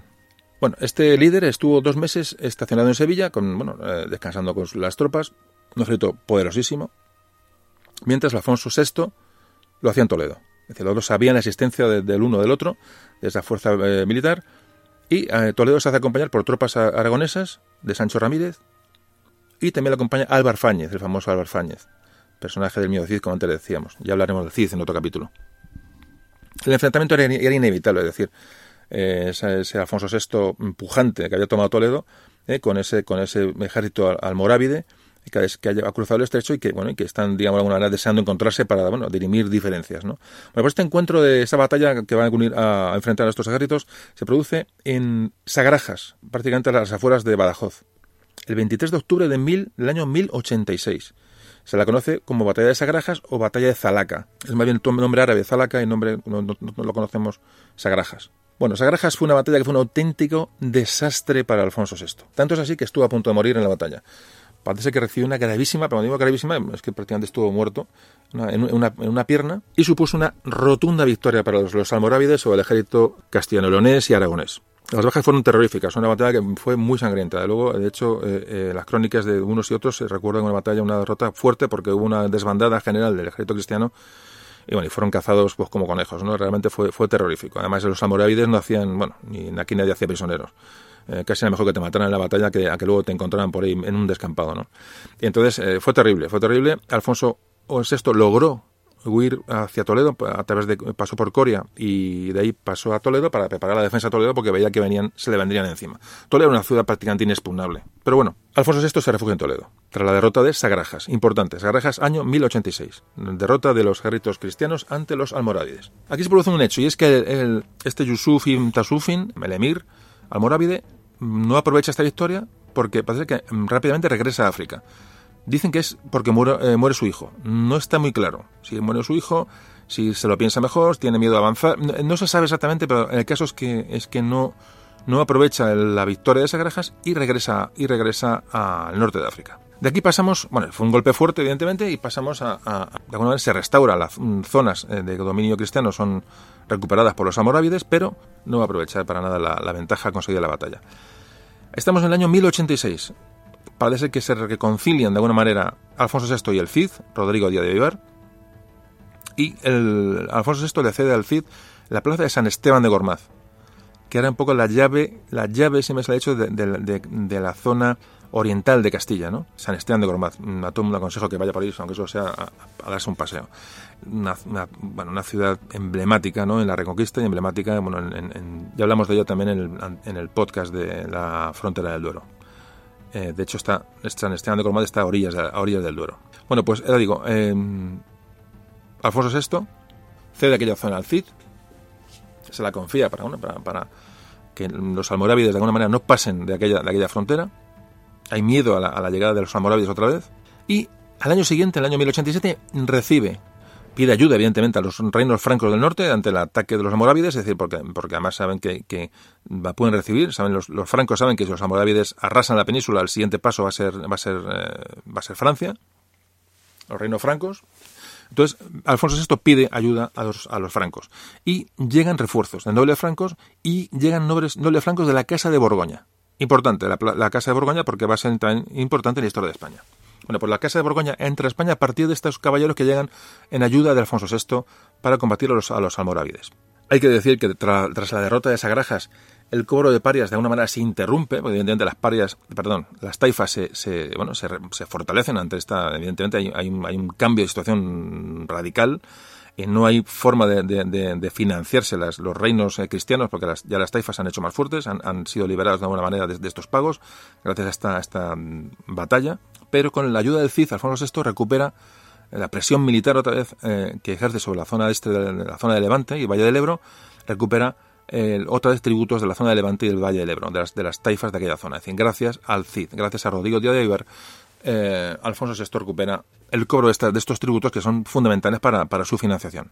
Bueno, pues estos movimientos de nuevos cobros de tributos, más, como antes comentábamos, la pérdida del castillo de Aledo en Murcia, provocaron un nuevo desembarco almorávide en la península. Esto ocurre, ocurre en el año 1088, es decir, dos años después de Sagrajas. Es un va y viene ¿no? de, de fuerzas. ¿Por qué es eh, importante, hemos hablado del castillo de Aledo? Porque esto, estas, estas fortalezas, eh, vamos a ver, ¿cómo explicaríamos? El, estas fortalezas eran prácticamente inexpugnables, es decir, los asedios en los castillos eran muy complicados. Entonces, estas, estas fortalezas en, en tierra prácticamente enemiga, y claro que estaban en la, en la zona de Murcia, es decir, en un castillo cristiano de Alfonso VI, en, en, el, corazón de, Mur, de la Murcia actual. Está muy al sur, es decir, está rodeado de, musulmanes. Pero aquello no importaba. Hay muchos casos en la historia de, de, estas, de estas, digamos, estas fortalezas metidas en territorio enemigo, como puede ser pasó en el caso de Gormaz en el norte, que hablamos el otro en el, en el anterior capítulo, o por ejemplo, eh, hablaremos posteriormente, por ejemplo, de, de, Salvatierra. Por ejemplo, Salvatierra es un castillo que hoy está en la provincia de Ciudad Real. Cuando la, la, frontera estaba en el Tajo, bueno, pues había un castillo cristiano mucho más al sur, mucho más al sur, eh, eh, a, cientos de kilómetros, y, ahí, bueno, había, había una serie de fuerzas eh, cristianas que, que, eran un auténtico engorro y un grano para, para, para, bueno, para, los musulmanes, porque de ahí hacían multitud de, de, de, digo, de racias, de salidas, de, de ataques, y claro, y aunque les tenían rodeados, les tenían sitiados, pero era imposible tomar aquellos castillos. Bueno, pues eso, pasa con el castillo de Aledo. Muy importante. Entonces, todo esta, este nuevo de cobro de tributos, este un poco después de Sagrajas, de la derrota, parece que se recupera Alfonso VI, el Cid, etcétera, todo esto en las fronteras cristianas, y toman el castillo de Aledo. Esto hace venir al ejército almorávide, otra vez. Aledo es asediada por el ejército almorávide en el año 1088.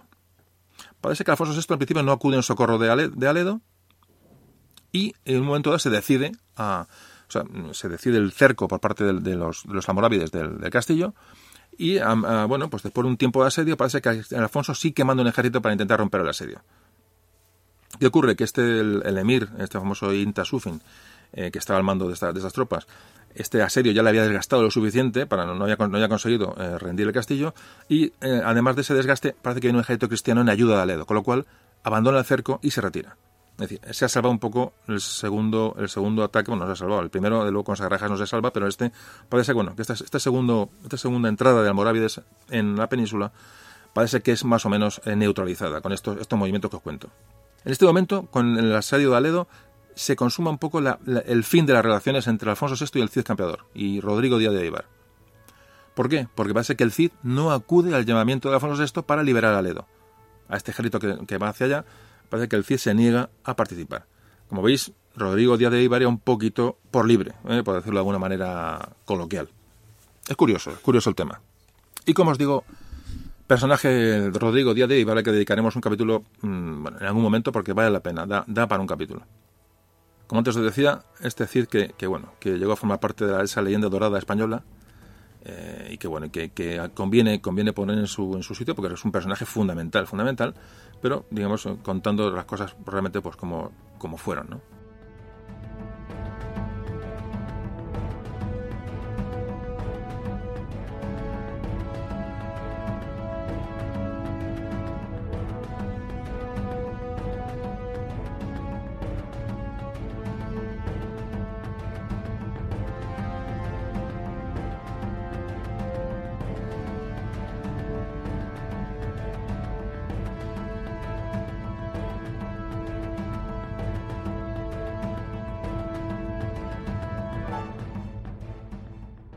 Bueno, aquí hay una enemistad entre el Cid y Alfonso VI, pero hay que reconocer que estas acciones que porque él siguió por su cuenta, es decir, eh, contra los almorávides, eh, siguió maniobrando entre las taifas, entre, en fin, era una, un personaje eh, bueno de, multitud de facetas y parece ser que, aunque la, enemistad llega ya a ser prácticamente clara entre Rodrigo de Ibar y Alfonso VI, sí que hay que reconocer que siguió haciendo acciones que contribuyeron decisivamente a la reconquista y permitieron a Alfonso VI aunque bien, aunque no se llevara bien con él, no se hablara con él, no tuviera relaciones, sabía que él estaba haciendo su labor, por otro lado, por sobre todo en lo que es en la zona, el, este de la península. Lo que permitió a Alfonso VI no distraer fuerzas en el este y ocuparse, digamos, de la, zona del Tajo, que es la que él le tenía prácticamente eh, obsesionado, ¿no? Y donde estaba el, real peligro. Es decir, cada uno por su lado, pero siguieron haciendo una, una política de una manera común de reconquista y de defensa frente a los almorávides.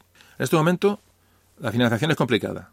Las taifas se niegan a pagar ya tributos a los reyes cristianos porque saben que los almorávides están detrás y cuando les llamen van a venir.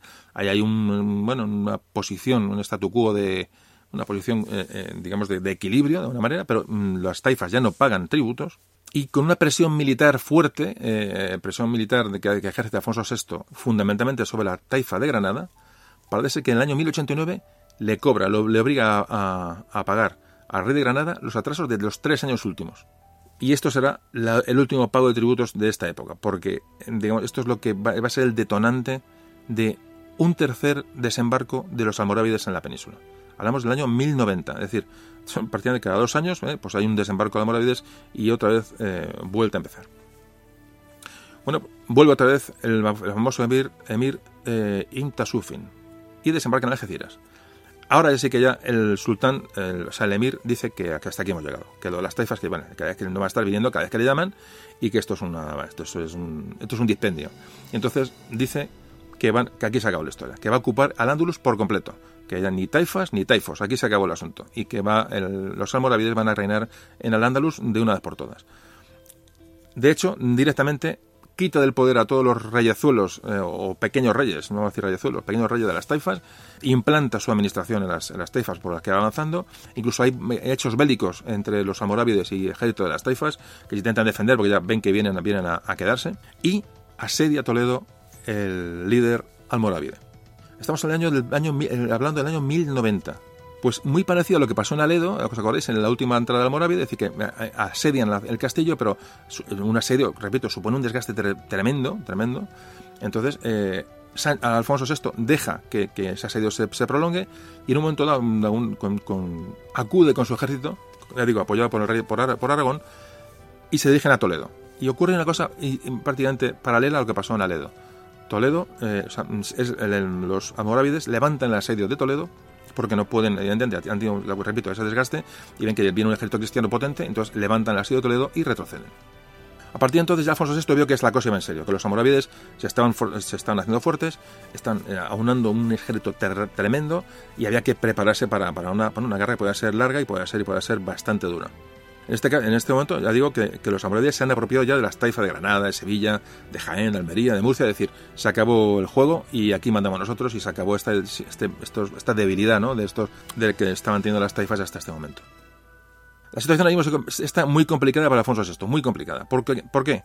Porque tiene en la península un enemigo poderosísimo. Se ha desmoronado el sistema de parias, es decir, ya no tiene tributos, es decir, la financiación mm, prácticamente no tiene, no tiene base para ella tiene que preocuparse de, esos territorios que ha ido avanzando, que ha ido repoblando, tiene que preocuparse de la organización de esos, de esos territorios, es decir, de esa, de esa repoblación, mejorar las, poblaciones. Eh, tiene, un problema, un problema administrativo importante. Y como suele ocurrir en estos casos, cuando hay un momento de debilidad, pues aprovechan, bueno, pues la gente disidente con el rey y la gente de tal, pues a, montar rebeliones internas, como ocurrió con hay una reunión de, perdón, una rebelión del, del obispo de Braga, por ejemplo, eh, otra rebelión de, un tal García Cabrera, eh, que bueno, tuvo que, apaciguarle em, este Alfonso VI ofreciéndole casarse con, con su hermana. Es decir, mm, problemas por todos los lados que lo que hace va a ser agravar la situación de Alfonso VI, ya digo, eh, por los motivos que hemos, que hemos dicho. Pero en el año 1094 la taifa de Badajoz cae en poder de los almorávides. Entonces ya estamos en una frontera muy cercana a, a los reinos cristianos, por el oeste de la península, ya pegados al Tajo, y tenemos al sur un enemigo poderosísimo. Aquí empiezan ya una serie de, problemas bélicos importantes. En el año 1097 ya Alfonso VI está en Toledo. Si están en Toledo en primera línea, que tiene que ver y eh, controlar qué está pasando. Eh, los, eh, bueno, estos avances almorávides hay que intentar detenerlos. Parece ser que, aunque las relaciones no eran para nada mm, fluidas, recibe refuerzos de Rodrigo Díaz de Ibar, del Cid, en Toledo. Y se produce, con esta fuerza, con esta fuerza se produce una batalla importante también, que es la batalla de Consuegra. Las fuerzas cristianas son derrotados por los almorávides en Consuegra. Y Consuegra, la plaza de Consuegra, el castillo de Consuegra, es tomado en el año 1099, con grandes pérdidas para el ejército cristiano. Y además, en este año 1099, año de la batalla de Consuegra, muere el Cid. Muere una persona, yo digo, de, de mm, ambigua en la, historia, ambigua con las relaciones con los reyes, es decir, un tema que trataremos, espero. Y a la muerte del Cid, Valencia empieza a ser ya objetivo de los amorávides, es decir, ha, desaparecido el caudillo y ya ponen los amorávides la vista en la zona de Levante, en la zona de Valencia. Tanto es así que dos años después, Valencia es asediada. Una plaza muy importante. Valencia en poder de, en poder de los cristianos.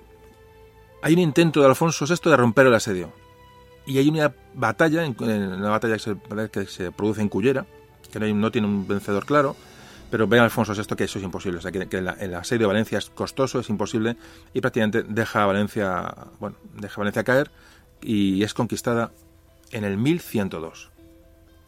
Había cambiado por completo la situación en Levante, había cambiado por completo la situación en, el Valle del Ebro, que era digamos la frontera de ese reino de León o de Castilla por el este, automáticamente la, la, taifa de Zaragoza deja pagar tributos a, bueno, a su alrededor. Eh, eh, hay un, el reino de Albarracín pasa a dominar Almorávide. Hubo victorias con los condes catalanes, parece que intentan también parar esa avanza de Almorávide, son derrotados también en esta, en esta zona del Ebro. Es decir, la situación es complejísima ante este avance, digo, Almorávide, fortísimo. ¿Qué pasa cuando se pierde Valencia? Pues que hay que asegurar como sea el paso de la meseta hacia el Valle del Ebro. Es fundamental. Esta frontera hay que defenderla como sea. Se lanzan algunas cabalgadas racias hacia, hacia el sur, hacia, más abajo de Toledo. Es decir, hay un intento de reacción cristiana porque ven que se les viene encima esta, este, este, este aluvión ¿no? almorávide. Y sí es cierto que los almorávides no aprovechan también la situación de, de clara ventaja como pasó anteriormente, bueno, pues por motivos que ahora mismo pues, son muy difíciles de, de desentrañar, los almorávides tampoco aprovechan esta superioridad para, bueno, para dar un golpe mucho más definitivo a los, a los reinos cristianos. Llegamos al año 1106, en que muere el famoso emir Yusuf ibn Tasufin, el líder almo, eh, almorávide, y le sucede su hijo Ali ibn Yusuf. Bueno, pues este Ali ibn Yusuf reúne un enorme ejército otra vez, que se lanza hacia la, digamos, a la, hacia el cauce del río Nares el río Nares que le va a llevar hacia, hacia bueno, hacia, para subir hacia, hacia el Ebro y, y aquí se, en este mmm, momento llegamos a una de las batallas más importantes, que va a marcar un poco también un antes y un después, que es la batalla de Uclés. Uclés es una, una ciudad fundamental, una ciudad estratégica, ya se va a producir una gran batalla de la que os hablamos enseguida.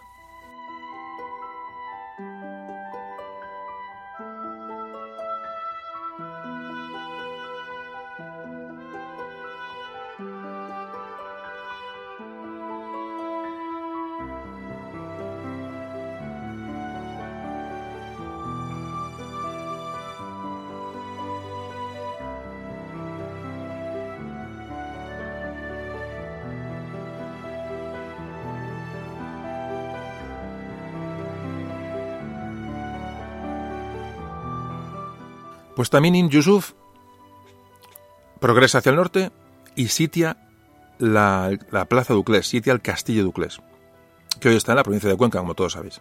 Estamos hablando del mes de mayo del año 1108.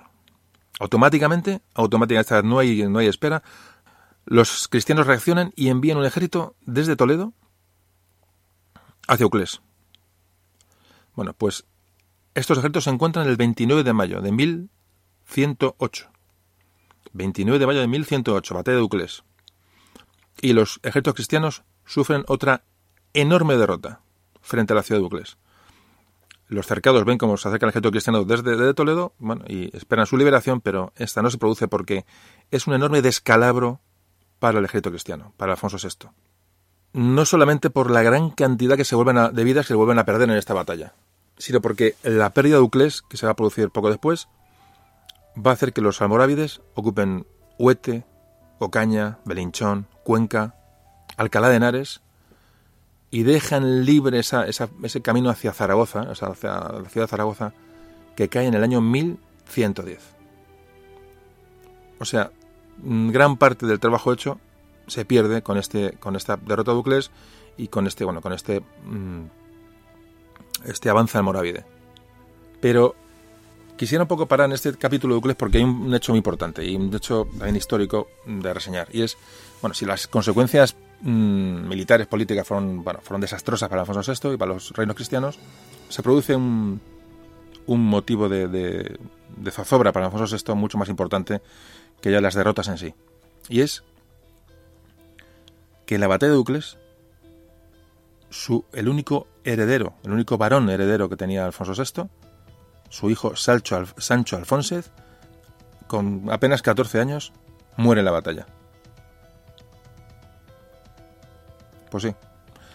Em, este hecho es muy importante, es, es conocido, mm, así os puedo contar un poco por encima, cuentan las crónicas que, que, que bueno, durante la batalla parece ser que el, que el infante, que es Sancho, parece que cae el caballo, no se sabe exactamente muy bien qué pasa, y entonces mmm, prácticamente gran parte del ejército cristiano va a proteger al infante. Es decir, hay un desorden en la batalla causado poco por, por este, este incidente que, le pasa a Sancho, al hijo de Alfonso VI.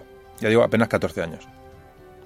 Iba con su ayo, el famoso ayo que te hemos hablado, ese, tutor que, le, acompañaba, y se produce una auténtica masacre de cristianos, ya digo, en, torno al, al, infante.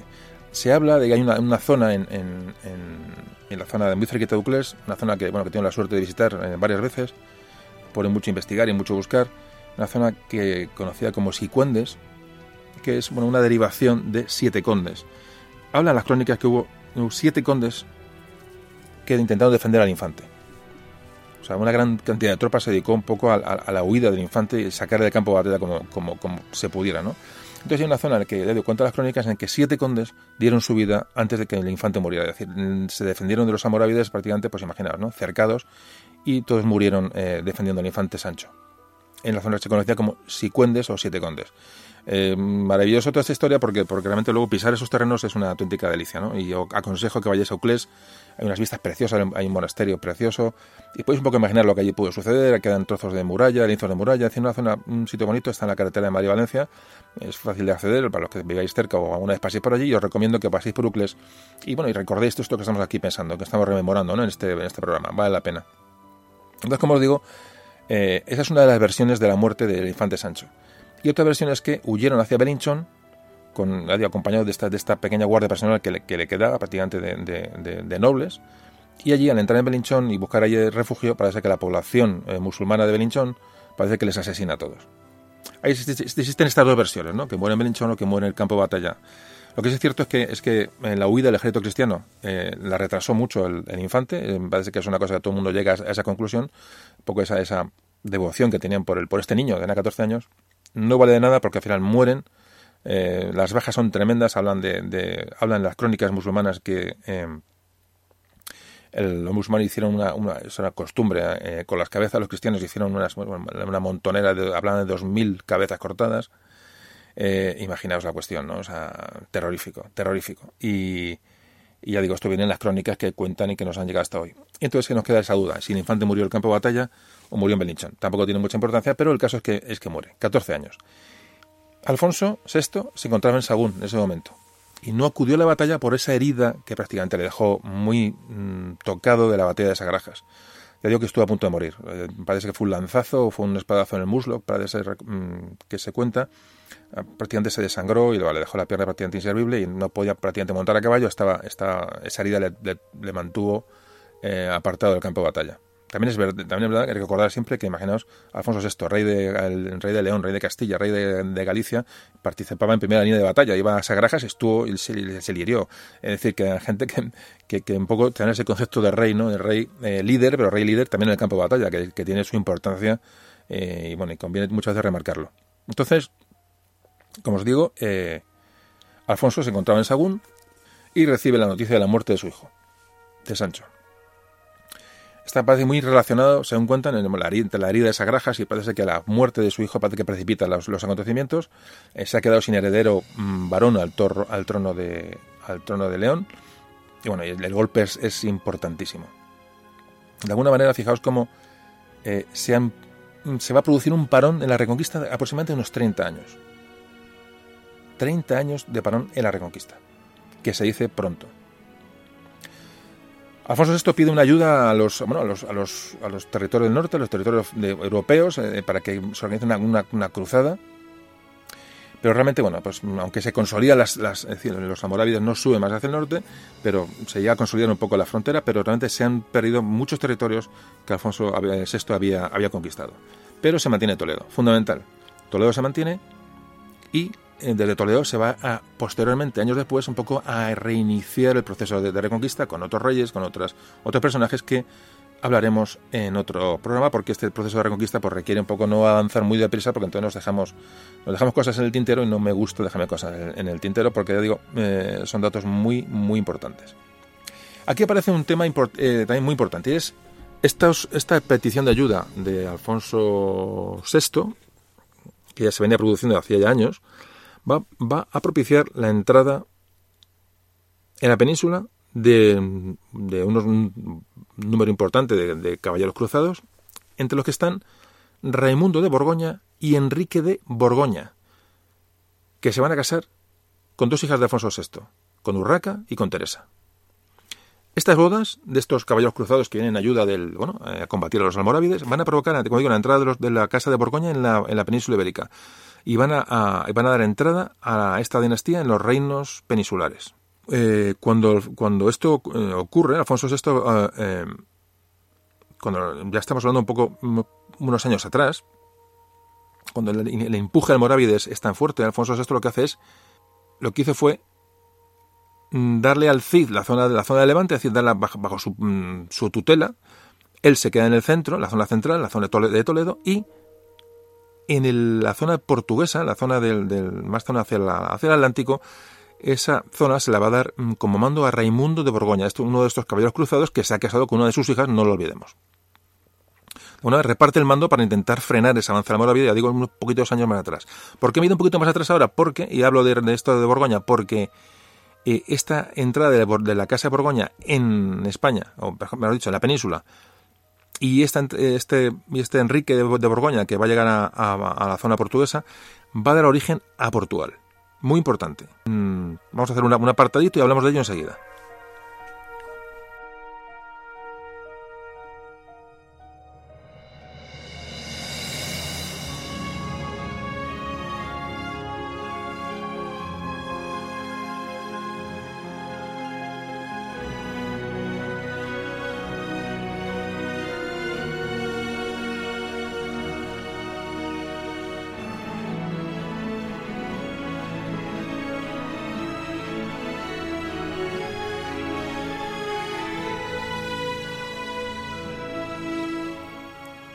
Bueno, como decíamos, entró la Casa de Borgoña en,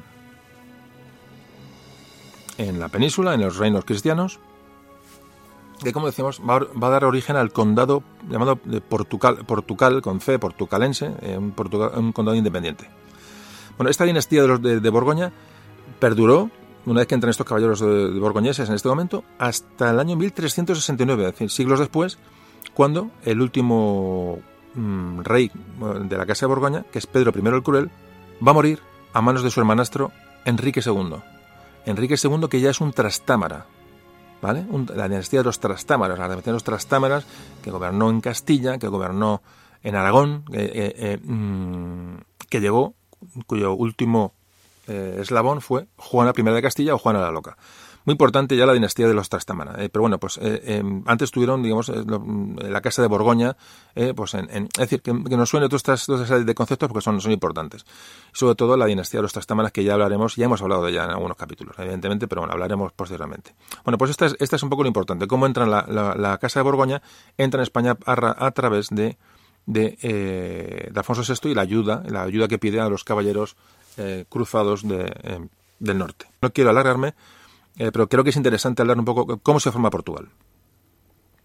Bueno, hablamos de un tal Raimundo de Borgoña y Enrique de Borgoña. Bueno, pues Raimundo Mm, que es el primer, el primer, em, la primera persona que Alfonso VI le, le, da la zona como responsabilidad, había perdido Lisboa, había perdido Santanem, había perdido, bueno, a manos de los almorávides, bueno, muchísimos territorios, no, no defiende la línea del Tajo, y entonces Alfonso VI decide, bueno, meter a Enrique, Enrique de Borgoña, también a ayudarle a, defender la zona, la zona, lo que es la zona portuguesa, la zona del Tajo portugués.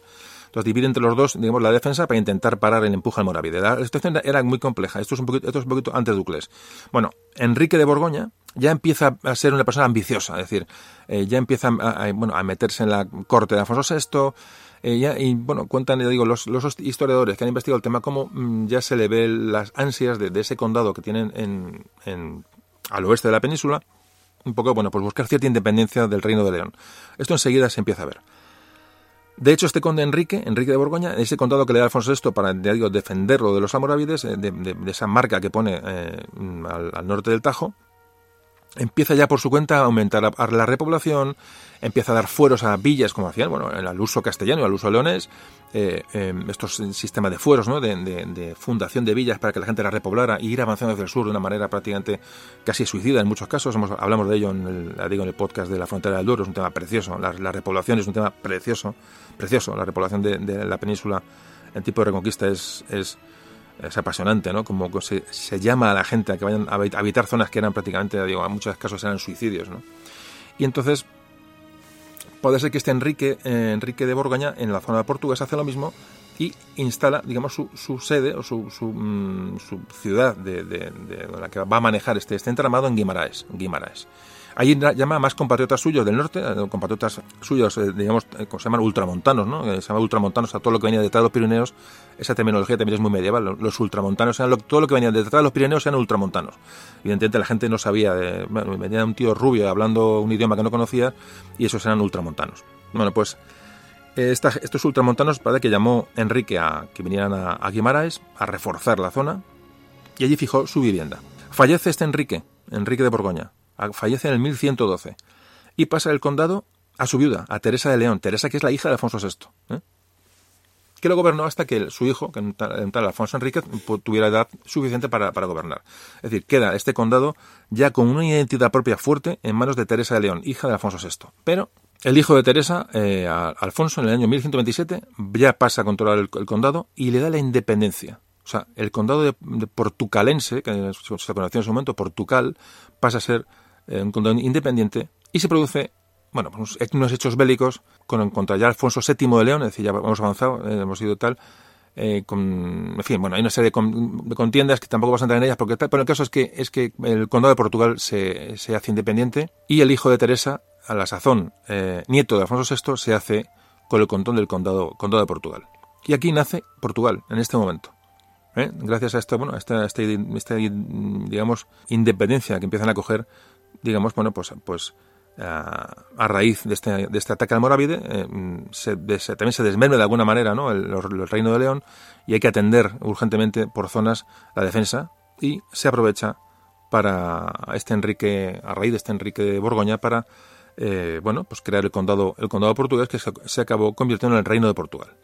Bueno, pues esto lo he comentado un poco porque, porque nace, fijaros la importancia, hemos metido mucho rollo y muchos datos, eh, no sé, soy consciente, pero es muy importante porque fijaos todo lo que hemos hablado. O sea, eh, hemos hablado de, muchísimos datos y sobre todo hechos muy importantes, la toma, la conquista de Toledo, el avance del Duero al Tajo, eh, la repoblación, el nacimiento del condado de Portugal, importantísimo, eh, como hemos hablado del condado de Barcelona, hemos hablado de, Pamplona, hemos hablado de Aragón, es decir, en un momento, claro, hemos resumido esto en muy poco, en muy poco tiempo, pero como siempre os digo, os invito a que leáis sobre el asunto y que os documentáis, de verdad, es que es fundamental.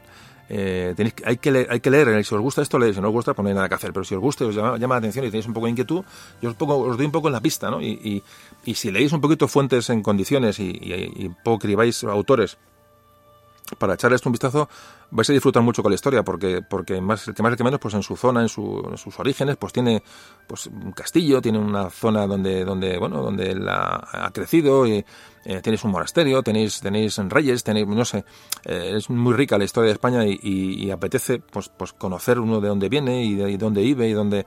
En fin, yo lo veo muy interesante, por eso os dejo un poquito esta puerta abierta y sobre todo, ya digo, el tema es leer, leer y, tener un, criterio propio, de verdad. Lo decía el otro en el podcast de, de, la leyenda negra, es que es clave, es clave que, tengamos una, una, formación sobre esto y tengamos un, criterio propio. Entonces luego ya cada uno piense lo que dé la gana. Ya uno bueno, ya cada uno es libre de hacer y pensar lo que quiera, pero pero hay que informarse, de verdad, es informarse. Además, la historia de España es rica y, bonita. En cualquier lugar de España en, la que esté, en el que estéis, encontráis una historia rica. Una historia rica, además, una, una historia, digamos, que siempre nos une, porque si os fijáis, eh, una historia de, unión, de alguna manera, salvo el tema de Portugal, que, que, bueno, que luego tomó otro rumbo, pero, pero el resto, eh, ya digo que, tenemos una serie de lazos en común que son, son importantes y conviene siempre resaltar y, y disfrutar, ¿no? Es un poquito lo que me gusta siempre decir. Bueno, pues vamos, vamos a acabar con el tema de Alfonso VI y vamos a ver un poquito ya un poco de su vida, las mujeres que tuvo, un poquito para ver un poquito, para ya enlazar a una cosa de la que hemos hablado, muy, muy por encima ya, muy por encima, y ya vamos hacia el epílogo del programa.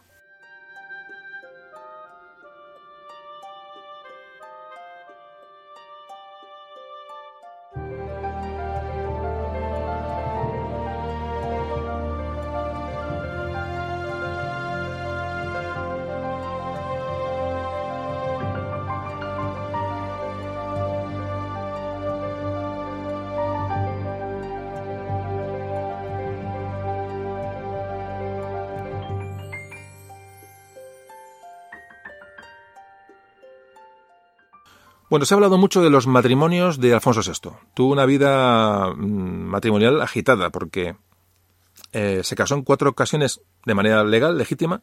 La primera mujer que tuvo fue Inés de Aquitania.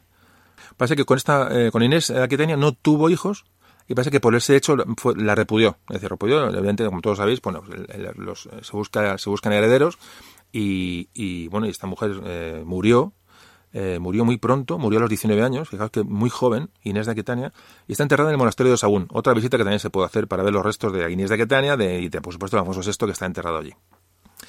Una segunda mujer, Constanza de Borgoña, de la que antes hemos hablado, fue su segunda esposa.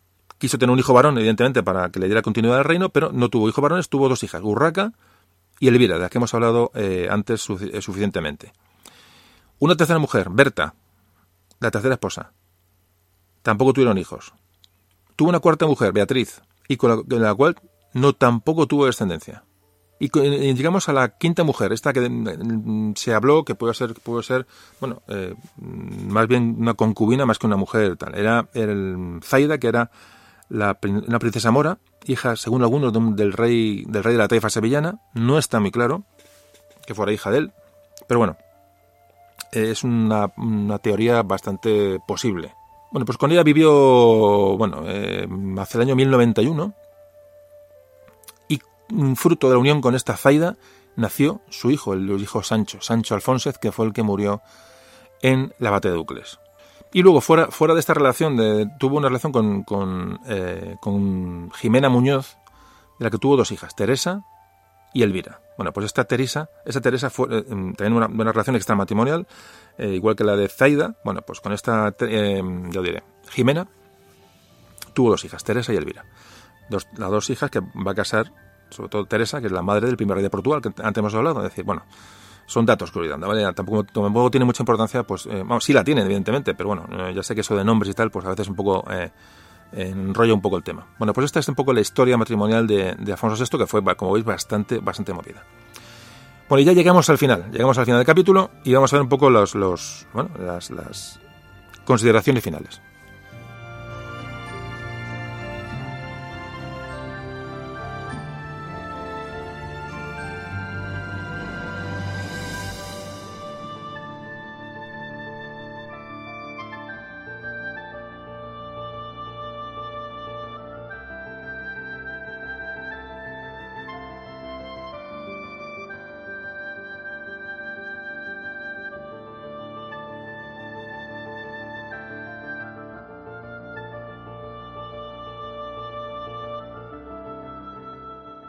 Alfonso VI falleció en la ciudad de Toledo el día 1 de julio de 1109. Parece ser que tenía 62 años de edad, puesto que eh, la fecha de nacimiento tampoco está muy, muy concreta.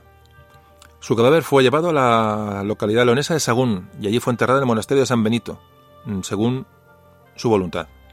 Tras muchos avatares, en la actualidad los restos de Alfonso VI están en el monasterio de las monjas benedictinas de Sagún, Alfonso VI el Bravo y en un sepulcro muy cercano pues están restos de varias de sus esposas, de las que hemos hablado hace un momento. ¿Cuál es el legado de Alfonso VI? Bueno, pues podemos hablar de muchas cosas, muchas cosas. Por ejemplo, en la cultura. Bueno, pues sobre todo Alfonso VI fomentó, fomentó la expansión, la seguridad, el asentamiento, el, crecimiento del Camino de Santiago. Muy importante. Hemos hablado siempre del Camino de Santiago como, como un canal de entrada de cultura, un canal de entrada de otras fuentes que venían de Europa. Es era un poco poco el lugar donde, donde, donde se podía beber ¿no? la cultura que en ese momento eh, eh, se desarrollaba en otros países europeos. Eso sucedió en el Camino de Santiago. Ahí apareció la, la bueno, la, reforma cluniacense de la, de Orden de Cluny, eh, em, llegó al monasterio de Galicia, de, León, de Castilla, es decir, em, esa corriente de que supuso el, Camino de Santiago fue muy fomentada precisamente por, por Alfonso VI. Fomentó sobre todo el asentamiento de esa arquitectura románica, que fue el momento clave de la, de la historia, ¿no? donde, donde, donde esto se, desarrolló. Y ya digo, sobre todo muy centrado en la zona del Camino de Santiago. En el Camino de Santiago, como decimos, pues se construyeron durante la época de Alfonso VI mmm, calzadas, puentes para cruzar los ríos, eh, hospitales, eh, hospederías ¿no? de, para, los, peregrinos, muchos monasterios también para dar acogida al, peregrino. Es decir, muy importante la labor del Camino de Santiago y muy importante cómo Alfonso VI potencia este asunto. En cuanto, bueno, por ejemplo, Alfonso es esto, muy relacionado con la cultura, muy relacionado, le debemos, por ejemplo, la construcción de la colegiata de Santa María la Mayor de Valladolid, impresionante. En la catedral de, bueno, la catedral de Santo Domingo de la Calzada es también, digamos, se, construye bajo el auspicio de, Alfonso VI pero sobre todo la, la, obra cumbre, digamos, del, del, del, bueno, del que se construye durante la época de Alfonso, Alfonso VI es la catedral de Santiago de Compostela. Fijaos lo importante, se construye bajo su, su, ya digo, su apadrinamiento de alguna manera, ¿no? Y además, si podemos seguir sumando construcciones, también se construye el monasterio de Santo Domingo de Silos. Casi nada lo que hemos contado, ¿verdad? O sea, decir, no es el rey guerrero, el rey de reconquista. No, no, el rey es un, rey que realmente se lo, ocupó, se ocupó, mucho por la cultura y mucho con la relación con el exterior, la manera de, beber en fuentes diferentes. Es muy importante Alfonso VI por esto, muy importante. Cómo, según se va reconquistando y va dando fueros a las ciudades o va consolidando la reconquista y la repoblación, muy importante, va dotando de sedes episcopales religiosas a los territorios. Esto era un, elemento muy cohesionador, muy importante, evidentemente la religión iba muy unida a, a, bueno, a, la, a, la sociedad en aquel momento. Y ya como hablamos antes, cómo trajo esos, mmm, personajes de la casa de Borgoña, de Borgoña, cómo les dio mmm, mando, les dio poder, es decir, eh, eh, se movía bien con la gente del norte, es decir, una persona que, se enriquecía con, con, con nuevas ideas. Yo digo que es muy importante este tema, aunque, aunque luego, como digo, la entrada de Enrique Borgoñas mmm, le llevó a la, a la, bueno, a la independencia del condado de Portugal, pero bueno, son cosas de la historia. El caso es que, que si podemos recordar también a Alfonso VI por algo es por su espíritu repoblador, como antes decíamos. De hecho, Mm, se le ha conocido en muchos ámbitos, se le conoce como el rey, el rey, el rey poblador. Eh, eh, se empezaron a, construir ciudades en torno a, unos ejes principales. Por ejemplo, uno de ellos, un eje, era el Camino de Santiago. Otra era una franja que iba, digamos, desde, desde Coimbra, el Coimbra hoy portugués, hasta Calahorra, esa franja de terreno. Y otra zona, eh, entre las dos primeras que hemos dicho ahora mismo, que, que, bueno, que es en la que crecieron ciudades un poquito más eh, libremente, como eran Braga, en Portugal, Palencia, Valladolid, Burgo de Osma, Silos. Bueno, estas ciudades crecieron, digamos, bajo el auspicio de, de, de Alfonso VI.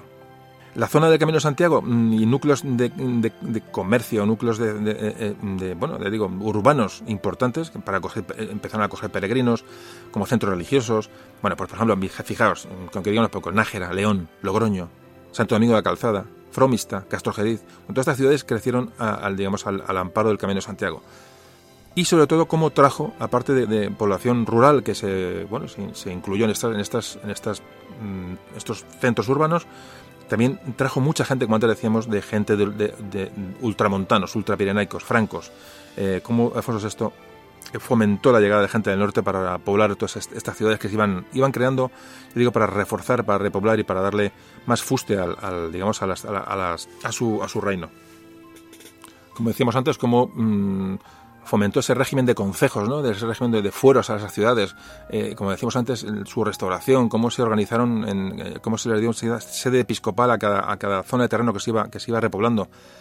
Por ejemplo, el foro de Sepúlveda, muy importante, el foro de Sepúlveda en el año 1076, que, que mm, se, hace también bajo el auspicio de, Alfonso VI, muy importante, pues sirvió como modelo para otros mmm, fueros diferentes posteriores, ¿no? Eh, eh, jurídicamente importante. O sea, ya digo, Alfonso VI es un rey muy importante. Os, sigo diciendo, abro puertas para que luego sigues investigando, que ya veo que es un personaje que dé mucho, mucho juego. Había que, eh, tenía Toledo como punto de lanza, pero había que dar fuerza a la retaguardia de Toledo. Entonces, como mmm, pobló zonas que están, están prácticamente deshabitadas. Por ejemplo, pobló Ávila, Segovia, Salamanca. Fijaos, estamos hablando que hoy son ciudades, son capitales de provincia. Bueno, pues estas ciudades las, las, las potenció Alfonso VI era llevar población allí para, para evitar una, una digo, otro, otro empuje de otra, bueno, de una, otro ataque musulmán, ¿no? Eh, eh, Ramón de Manera se, se, tiene que ir reforzando, como hemos visto en otros, en otros capítulos. Y la importancia, lo mismo que hemos hablado de Alfonso VI, de, y, de la, y de la repoblación, como también Alfonso I de Aragón, muy importante también en, el tema de repoblación. Es decir, si juntamos a Alfonso I de Aragón con Alfonso VI de León y Castilla, encontramos esos grandes reyes mm, repobladores o pobladores. Pues terminamos.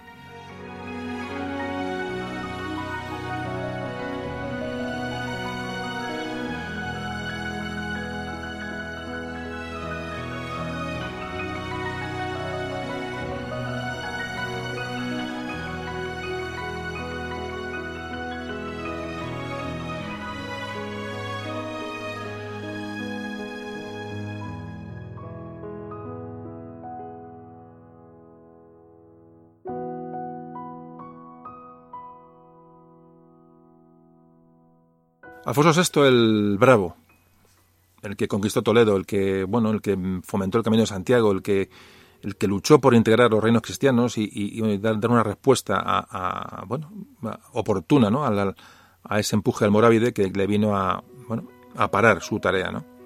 pues en los últimos años de su reinado vio como su obra pues si no venirse abajo prácticamente quedaba frenada como antes dijimos hubo 30 años eh, los que no hubo prácticamente ni un, ni un metro de avance hacia el sur. Eh, esto ocurrió, ya digo, tras la, entrada de los almorávides, sobre todo por tercera vez, tras la batalla de Uclés, fundamentalmente. Bueno, pues hoy, hemos recorrido el siglo XI. Fijaos lo importante del capítulo.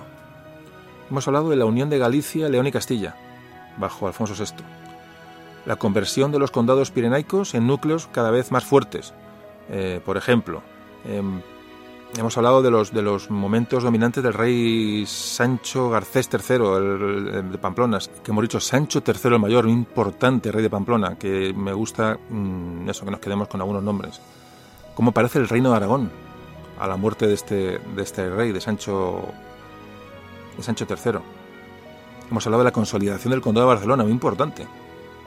Por otro lado, luego hemos hablado de cómo nació Portugal, propiciado por, este, por esta división territorial que está obligado a hacer Afonso VI para defenderse de, los ataques de los almorávides. Hemos hablado de la recepción de influencias europeas a través del Camino de Santiago, fundamental, y cómo Alfonso VI lo, lo auspició. Pero sobre todo, lo más importante, la conquista de Toledo en el año 1085. No olvides esta fecha, porque supuso el movimiento de la línea de reconquista desde la frontera del Duero a la frontera del Tajo hemos hablado de la, bueno, de la, de la batalla de Uclés, ¿no? de la muerte de este infante, de, es decir, de hechos mm, bélicos, políticos, sociales, culturales que van todos eh, mezclados y que, como antes os decía, bueno, pues son, nos han hecho mm, nación de alguna manera, ¿no? Y, y, pues es una historia que debemos de conocer y disfrutarla, sobre todo disfrutarla.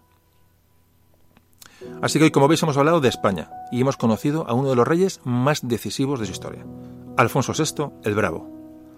Gracias y pronto volveremos con más historia de España. Un saludo. Memorias de un tambor.